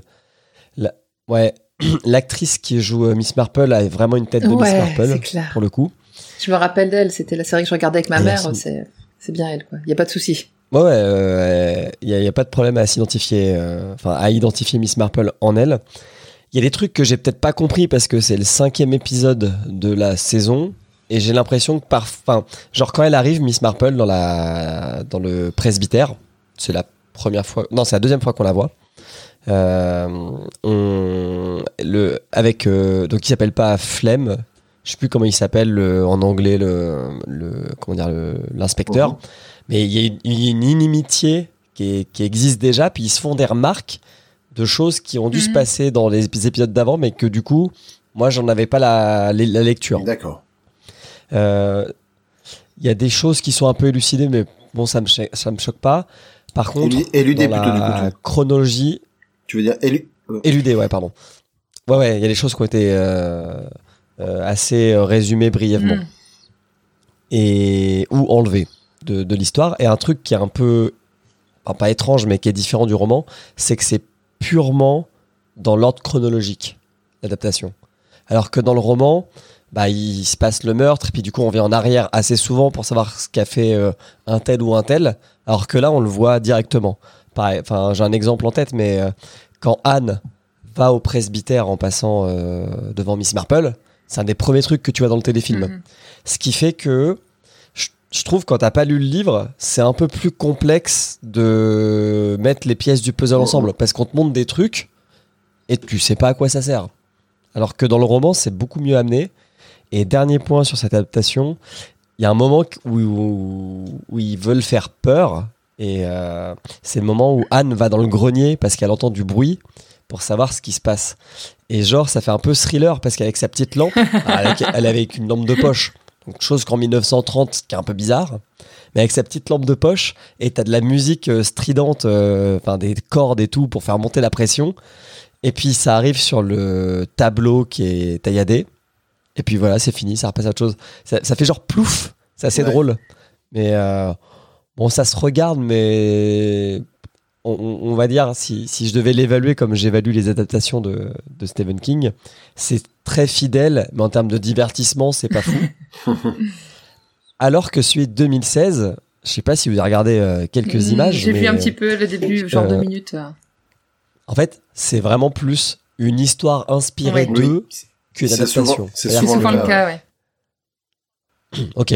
Bah, c'est exactement ça. Moi, c'est la première fois que je voyais cette série. Ça m'a donné envie de le- vraiment regarder l'épisode. C'est chouette. Enfin ouais. Mais on, Ceux, ceux qu'on a, on a, il y a plein de nouveaux personnages. On, on en a vu quelques-uns. À chaque fois, c'est très librement inspiré d'eux, mais euh, tout en faisant des histoires complètement différentes, ils arrivent à, à amener quelque chose qui, bah déjà les personnages, euh, nous ceux, ceux qu'on a vus, c'était effectivement Bah, euh, c'est les mêmes là. avec euh, ces personnages-là.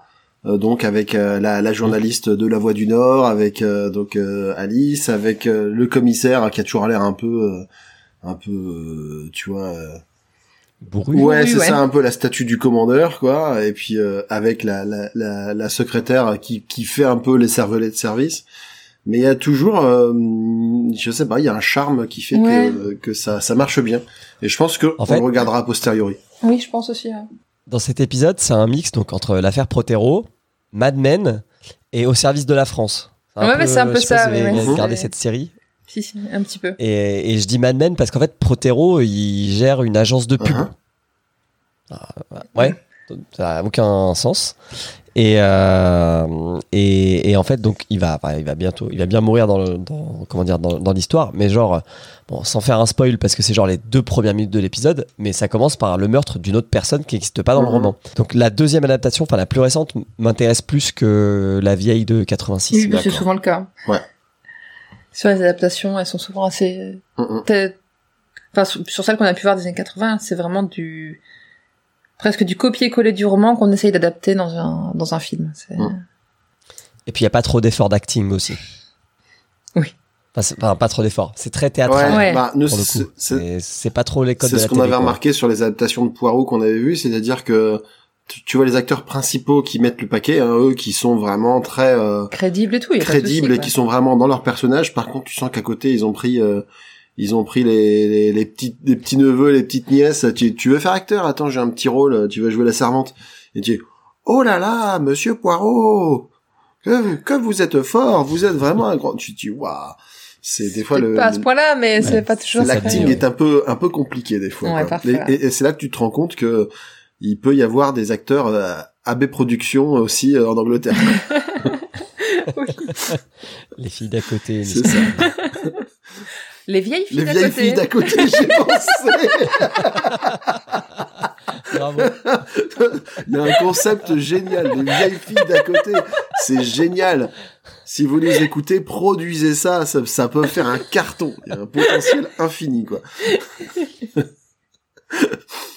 Euh, donc, euh, bah, pour Ouais, nous, enchaîner, a vu. nous on a vu la version de, de donc, euh, comme on disait, De de, de la série de 2006. 2006. 2004. Je sais pas, t'avais marqué 2004. 2004, voilà. Donc de 2004. Euh, Qu'est-ce que t'en as pensé, Delphine? Euh, c'est le... Je crois que c'est un des premiers épisodes que je voyais avec cette actrice-là. Moi, je connaissais la série de... des années 80 parce que je regardais ça avec ma mère quand j'étais gamine. Comment dire? Bah, j'aime bien le personnage, l'actrice. J'aime bien la façon dont incarne Miss Marple. Ça, c'est clair qu'elle, euh, elle est bien dans l'esprit du. Tu, tu vois le petit regard qui pétille de temps en temps. Elle est toujours, elle est à l'écoute, mais elle est discrète et elle est là. Et... Euh, ça respecte le roman, il n'y a pas de doute là-dessus. C'est, ben, c'est comme sur l'épisode de, des années 80, c'est dans le dans l'ordre chronologique. Et donc il y a des moments, c'est pas, euh, c'est un peu dur de raccrocher les morceaux ensemble. Et euh, là, il y a, y a tous les personnages, je pense, dans celle-là. J'ai pas eu l'impression qu'il manquait ouais, euh, ouais. beaucoup de monde. Ils ont refait, euh, ils ont modifié certains trucs comme le, la relation entre le professeur et son assistante. C'est en fait euh, un grand-père et sa petite fille par alliance. Et en ça. fait, cette petite fille a épousé, parce que ça se passe dans les années 50, ça se passe pas dans les années 30. Et donc cette petite fille devait épouser le, le enfin cette fille devait épouser le petit-fils du professeur. Et euh, il a été tué pendant la guerre à cause de, de ce que Protero a fait pendant ses missions au service Ouais. secret. Parce que le colonel est un, euh, un, un ancien des services secrets pendant la Seconde Guerre mondiale. Mm. Et donc, en, en gros, le professeur voulait se venger de Protero et il cherchait des preuves de ses, de ses méactions.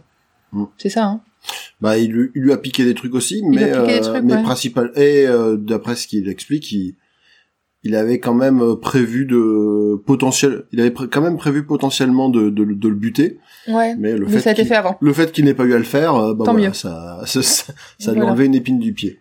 Et donc il y a un peu de un peu de Seconde Guerre mondiale qui vient. Il y a aussi toute la tout un plusieurs incursions pendant le film de souvenirs de Miss Marple de quand elle avait euh, elle avait une vingtaine d'années pendant la guerre. Donc ça se passe plus que dans La les- première guerre, La coup, première sans guerre du coup, je pense. Bah non parce que le costume c'est Seconde Guerre donc ça se passe peut-être plus dans les, dans les années 60, 70. C'est- Parce qu'elle est censée avoir 65 ans Miss Marple. Mais, mais ce serait pas cohérent par rapport au fait que c'est peut-être juste un anachronisme de costume. Parce que Ouais. Ce serait pas, ce serait pas cohérent qu'il y ait une histoire de Miss Marple pendant la guerre et qu'il y ait une histoire avec la, la gamine, Ouais. euh, Miss Cram, pendant la guerre aussi. Ouais, je pense qu'il y en a une, c'est la Guerre. première guerre et l'autre c'est la deuxième. Ouais, mais bref, donc elle pense. est, on la voit euh, pendant tout le film euh, quitter son bel officier qui qui repart au front Donc il a, elle le quitte sur le quai du train, machin, et à la fin on découvre qu'en fait c'était un homme marié. Ouais. Et euh, ça, ça explique pourquoi euh, elle peut comprendre euh, l'action de, de Anne Prothero, parce Mm. qu'elle aussi elle a connu cette, ce type de relation un peu interdite. Et je trouvais que ça venait, c'était un peu comme un cheveu sur la soupe et que ça correspondait pas au personnage tel que je le, tel que je le connais. Bah moi, écoute, j'ai mon avis sur ce sur cette adaptation est en deux parties. Le début, comme tu le dis, c'est c'est chronologique et du coup c'est très long. Euh, avant d'arriver au Oui. meurtre, faut attendre 40 minutes avant que le meurtre ait effectivement lieu, ce qui est quand même très différent du, roman. Tu dis, enfin, le- ça doit faire euh, ça doit faire 1h30 ou 40, donc t'arrives tout doucement vers la moitié euh, de l'épisode avant que le avant que le gars meure. Tout ça pour mettre la mise en place des personnages, pour voir un peu les relations entre les personnages. Delphine en a parlé, les incursions de Miss Marple. Moi, je trouvais ça pas mal parce que, n'étant pas plus attaché que ça à elle, je trouvais ça bien qu'ils essayaient de lui, de lui donner une origin story, tu vois. Dire, bah voilà, effectivement, peut-être que si elle est restée euh, vieille fille, c'est parce qu'elle avait un amour de jeunesse dont elle a jamais pu se départir, mais c'était un homme marié, alors soit il est retourné vers sa femme, ce qu'elle lui souhaite, ou peut-être il est mort à la guerre, enfin ça, pour l'instant, on le sait pas vraiment. Euh, ça m'a pas dérangé qu'il change les relations de de en fait ce qui- ce qui est assez rigolo c'est que j'ai trouvé qu'il y avait beaucoup plus d'empathie sur le meurtre de Protero que dans le roman dans le meurtre dans le roman on dit bah voilà c'est des gens qui ont, qui ont commis principalement Laurence c'était un salaud euh, ils voulaient profiter d'Anne ils ont tué Protero Ouais. qui était un qui était lui aussi un homme dur mais qui méritait pas forcément ça tandis que là Protero comme il rajoute en plus la couche de euh, non seulement je suis un mec extrêmement désagréable, mais en plus j'ai fait tuer des gens pendant la guerre. Il y a des histoires de vengeance, donc finalement, euh, qu'il soit mort, c'est entre guillemets bien fait pour lui, quoi. Et à l'inverse, les, les amants maudits sont beaucoup plus mis en valeur et, et- et parfois même un peu euh, héroïsés, j'ai envie de Mm. dire, tu vois, euh, parce que c'est euh, c'est les c'est les- ils aimeraient pouvoir être ensemble, mais ne le peuvent pas, et presque c'est presque par dépit qu'ils organisent ce ce meurtre. Et à la fin, c'est pour ça qu'on hésitait parce que à, la, à la fin de l'histoire, on les voit se faire pendre en fait. Et Enfin, c'est, on les voit pas, mais c'est Ah. fortement suggéré. Tu vois, euh, ah, tu vois la, ouais, tu, tu, tu vois euh, pour Laurent s'ils lui Une mettent potence. le, oui, tu vois le- la potence avec euh, la corde et tu Ouais. vois qu'on lui met la le sac le sac de toile sur la tête et tu vois après ses pieds pendre. Ouais. Mhm. Et pour pour elle, par contre, tu vois juste, elle est assise dos à la à une porte, la porte s'ouvre, on voit la corde et tu Ouais. vois son regard, sa tête, euh, son visage complètement euh, qui se décompose. ouais. Mais il y a, mais il y a, il y a, il y a un côté euh, que je, un peu, un peu tragique que j'ai trouvé, euh, que j'ai trouvé intéressant. Que je trouve qu'il apportait un peu plus de Mhm. profondeur à ces Là, oui. personnages qui, voilà, ils c'était des gens très, très amoureux. Euh, Bon, bah voilà, ils ont, ils ont tué quelqu'un, mais qui en plus était, voilà, il manquera pas beaucoup à la société. Donc euh, eux, ils vont se faire buter aussi, mais euh, c'est, c'est comme ça. Mais euh, je, je- j'ai cru que j'allais détester parce que ça, cette adaptation, parce que c'était tellement long à démarrer que fallait s'accrocher. Et après, je trouve que ça décolle pas mal et puis que ça reste quand même, mis à part les, les divergences dont, dont on en vient de parler, ça reste quand même assez fidèle globalement. Mhm. Voilà. Donc moi Ouais. perso, je le recommanderais. C'est pas, c'est pas l'adaptation du siècle, mais ça se regarde, euh, ça se regarde bien. Et puis Miss Marple, c'est vrai que moi j'avais pas de, je crois que je, je vois à peu près physiquement à quoi ressemble l'ancienne, mais j'avais pas d'a priori par rapport à celle-là, donc euh, effectivement j'ai trouvé qu'elle était plutôt bien dans son rôle. Et aussi à noter qu'il y a une, il y a vraiment un casting euh, très, ouais, très vraiment quatre étoiles au niveau des guests Ouais, la- la- cette série-là, cette euh, série de- d'adaptation est réputée pour ça. Et là, notamment, il y a le mec, euh, alors j'ai pas noté les noms des acteurs, mais il y a le mec qui joue euh, Mycroft Holmes dans la dans la série Sherlock, euh, qui joue qui joue House. Il y a euh, Protero qui est joué par, alors je n'ai plus son nom non plus, mais c'est un acteur britannique très connu, qui était notamment l'interprète de Cat Fael, euh, le- l'espèce de prêtre euh, enquêteur qui passait pendant un moment sur France 3. C'est un, un vieux monsieur, la chevelure toute blanche, un regard bleu acier. Mhm. Et, euh, et celui qui joue le, du coup Le- le euh, pasteur le pasteur, c'est un personnage, c'est un gars qui lui euh, jouait notamment euh, l'un des potes de Hugh Grant dans euh, Coup de foudre à Notting Hill. Donc, Ok. Ouais, donc il y a quand même des Ouais, gens- Ouais. euh, Ouais. Et apparemment, la- cette série-là est, est connue pour son casting euh, de guest 3 Ouais. étoiles. Et ils ont fait, euh, et genre, il y en avait encore deux, trois autres qui étaient connus. J'ai noté que ces trois-là, mais euh, quand tu regardais un peu les carrières, j'ai regardé un peu les fiches euh, IMDb de chacun. euh, la plupart ont fait des petites carrières sympathiques. euh, C'est solide. voilà, c'est, c'est... Voilà. Et c'est vrai qu'au niveau du jeu d'acteur, c'est c'est moins AB Production quand même que Mhm. que ce qu'on a pu voir sur d'autres adaptations. Ouais. Voilà. Donc voilà, c'était euh, intéressant. Ouais. Du coup, est-ce qu'on a, je pense qu'on a fait le tour On de ce qu'on tour, avait à dire de ce hein, roman. oui. Donc finalement, euh, moi c'est un roman que je, je recommanderais de lire parce que je l'aime bien en fait. Je trouve que c'est un Oui, c'est une, bonne lecture. un bon moment passé, comme d'habitude un un page turner quand même pas mal et puis euh, tu tu lis ça vite tranquillement quand tu te reposes, quand t'es en vacances, euh, dans le train pour aller bosser, enfin ça se- ça se lit assez facilement un peu partout. Donc on va te remercier à nouveau, Julien, de nous avoir euh, tenu compagnie durant cet épisode. Bah, merci de m'avoir Ouais. invité. Euh, est-ce que tu, est-ce que tu peux nous rappeler où nos auditeurs peuvent te retrouver? Ok, ils peuvent me retrouver du coup dans Le Roi Steven, dans G7 et dans Watchlist et dans euh, Sur une Rumba Aussi, ouais, exactement. que Pour, ceux qui ne connaissent pas, est-ce que tu peux très rapidement expliquer ce que c'est G, G7, euh, Watchlist et- sur Umbra, je crois que tu l'as déjà dit. Bien sûr. Euh, G7, c'est un podcast où on regarde des films adaptés de jeux vidéo. Donc, autant vous dire qu'on regarde pas la crème cinéma. effectivement, ouais. Euh, et en plus, nous, on les classe. Donc, on a une échelle sur, enfin, on a un- une page sur Sens Critique où on, on essaye de classer euh, de la meilleure à la pire adaptation. On a fait, je crois, on a fait 30 Mhm. épisodes. À peu Fais- près. Fais-moi, rêver. Et c'est- combien de films par épisode? Combien de films Un seul. film Et fais-moi rêver, c'est qui, qui est en tête et qui en tête en queue du peloton euh, en ce moment? Alors, en tête, ça a changé il y a pas très longtemps. Je vais, je vais aller le chercher. Euh, en, en queue du peloton, c'est Postal, d'Uwe Ball. Ouais. Euh, je sais pas si vous connaissez euh, soit le jeu, soit Uwe Ball, parce que les deux. Alors, je connais le jeu euh, Ouais. qui était, qui avait, qui avait fait polémique à sa sortie euh, parce que c'était un, du coup, tu butais un petit peu tout le monde. Hein, c'est euh, très voilà. violent. euh, Mhm. Et l'adaptation, par contre, je ne l'ai pas vue. c'est un, c'est un ramessis de, de, de bêtises. Pour être poli. Euh, en fait, Uwe Ball, c'est quelqu'un, c'est un, c'est un, c'est un Mhm. Allemand qui s'est fait connaître en achetant pas cher plusieurs licences euh, de jeux vidéo adaptés. Mhm. Euh, parce qu'en fait, il avait trouvé une sorte de, de, de- comment dire, de faille Ouais. dans le système de financement des films au Canada, Mhm. et il touchait pas mal de sous tant qu'il produisait des films. Donc, il achetait des, des scénarios de jeux vidéo, enfin des licences de jeux vidéo pas chères, comme s'il avait un scénario plus ou moins prêt, Mhm. et puis il tournait ses films comme ça, mais il est nul, vraiment trop nul. quoi.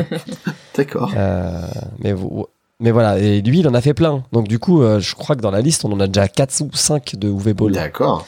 Euh, C'est- Alors, ce nom, Et ce, en premier, ce- nom ne m'est pas inconnu parce que bah, j'ai participé pendant un temps avec euh, dans à un podcast de, de cinéma. Donc, qu'est-ce qui devient et, euh, et il me semble que ce nom a déjà été évoqué une ou deux fois. ouais, bah il en a fait plein hein, là de des UV Ball qu'il y a dans la liste. Donc euh, je, je vous ai parlé de Postal. Mhm. Il y a Blood Rain, euh, qui est un, un jeu vidéo normalement avec des vampires. Ouais. Donc euh, il a fait un truc dégueulasse. Il y a Alone in the Dark, qui est un jeu vidéo assez connu, Oui. Mhm. Euh, un, un peu comme Resident Evil quoi, enfin un, un jeu d'horreur. Euh, il a fait Far Cry, Ah. là, qui est plutôt un FPS sur une île. euh, C'est je Eh sais, ben. je savais même pas qu'il y avait y un film qui était adapté de Far Cry. Ouais. Et c'est tout pour le moment. Il en a fait quatre. D'accord. Il en a fait, il en a fait d'autres. Et en le top 3 pour l'instant, c'est euh, troisième, c'est le dernier Resident Evil qui est sorti en 2021. Mhm. Resident Evil euh, Bienvenue à Raccoon City. En 2, c'est Pokémon Détective Pikachu. Et en 1, c'est Uncharted qui est sorti euh, cette année. Il est bien. D'accord. Bah, il est bien. Du coup, il est Mm. moins Il mauvais. Ouais, est il est moins bien. pire que d'autres, mais Non, mais il est vraiment. Il... En fait, le truc qu'on a rarement dans les films de jeux vidéo, c'est des films qui respectent le jeu vidéo. Ouais. C'est-à-dire qui qui travestissent pas l'histoire, qui changent pas des personnages parce que ça les arrange euh, et qui respectent un peu aussi l'idée de, de la série. Et franchement, euh, Uncharted et Pokémon Detective Pikachu, c'est vraiment deux bons films quoi. Mhm. Qu'ils soient adaptés ou pas de jeux vidéo, c'est des bons films. Mm, mm, mm. D'accord. Ok. Ok. Et donc Watchlist? Et Watchlist. Et Watchlist, oui, c'est un podcast euh, communautaire, je dirais, puisque toutes les semaines, c'est d'autres, c'est une, per- une nouvelle personne qui parle. Le but, c'est de recommander une œuvre qu'on a aimée et qui est disponible sur une plateforme euh, de vidéo à la demande.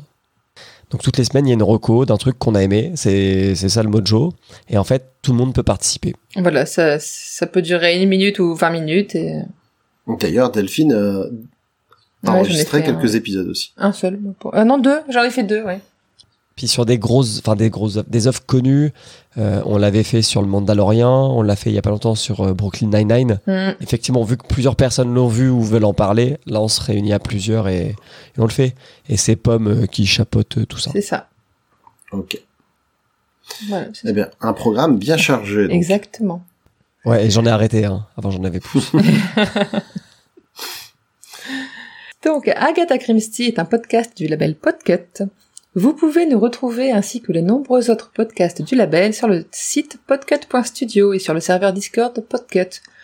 Vous pouvez également nous soutenir en donnant au Patreon de Podcut. Ça servira notamment à nous permettre de renouveler notre matériel, à permettre euh, les... Julien, vas-y, j'ai un trou de mémoire. Les Les déplacements, à Paris, pour, se rencontrer, euh, par exemple. le Paris Podcast Festival par par exemple. exemple. Euh. Et plein d'autres choses Payer des gens quand on fait des lives. aussi. Nous sommes présents sur les réseaux sociaux, sur Twitter à Tagata Crimsty avec un A et un C majuscule, sur Instagram à Tagata Crimsty aussi, mais sans majuscule cette fois, et sur Facebook où il suffit de chercher la page Agatha Crimsty. Et n'oubliez pas de participer à notre concours. Nous vous remercions de votre attention et nous vous donnons rendez-vous mercredi 25 janvier pour le prochain épisode qui sera consacré au roman Le mystérieux Mr. Queen. Merci à tous. Au revoir. Au revoir, Bye à bye. bientôt. Ah oui, ces petites cellules grises ont fait du bon travail aujourd'hui.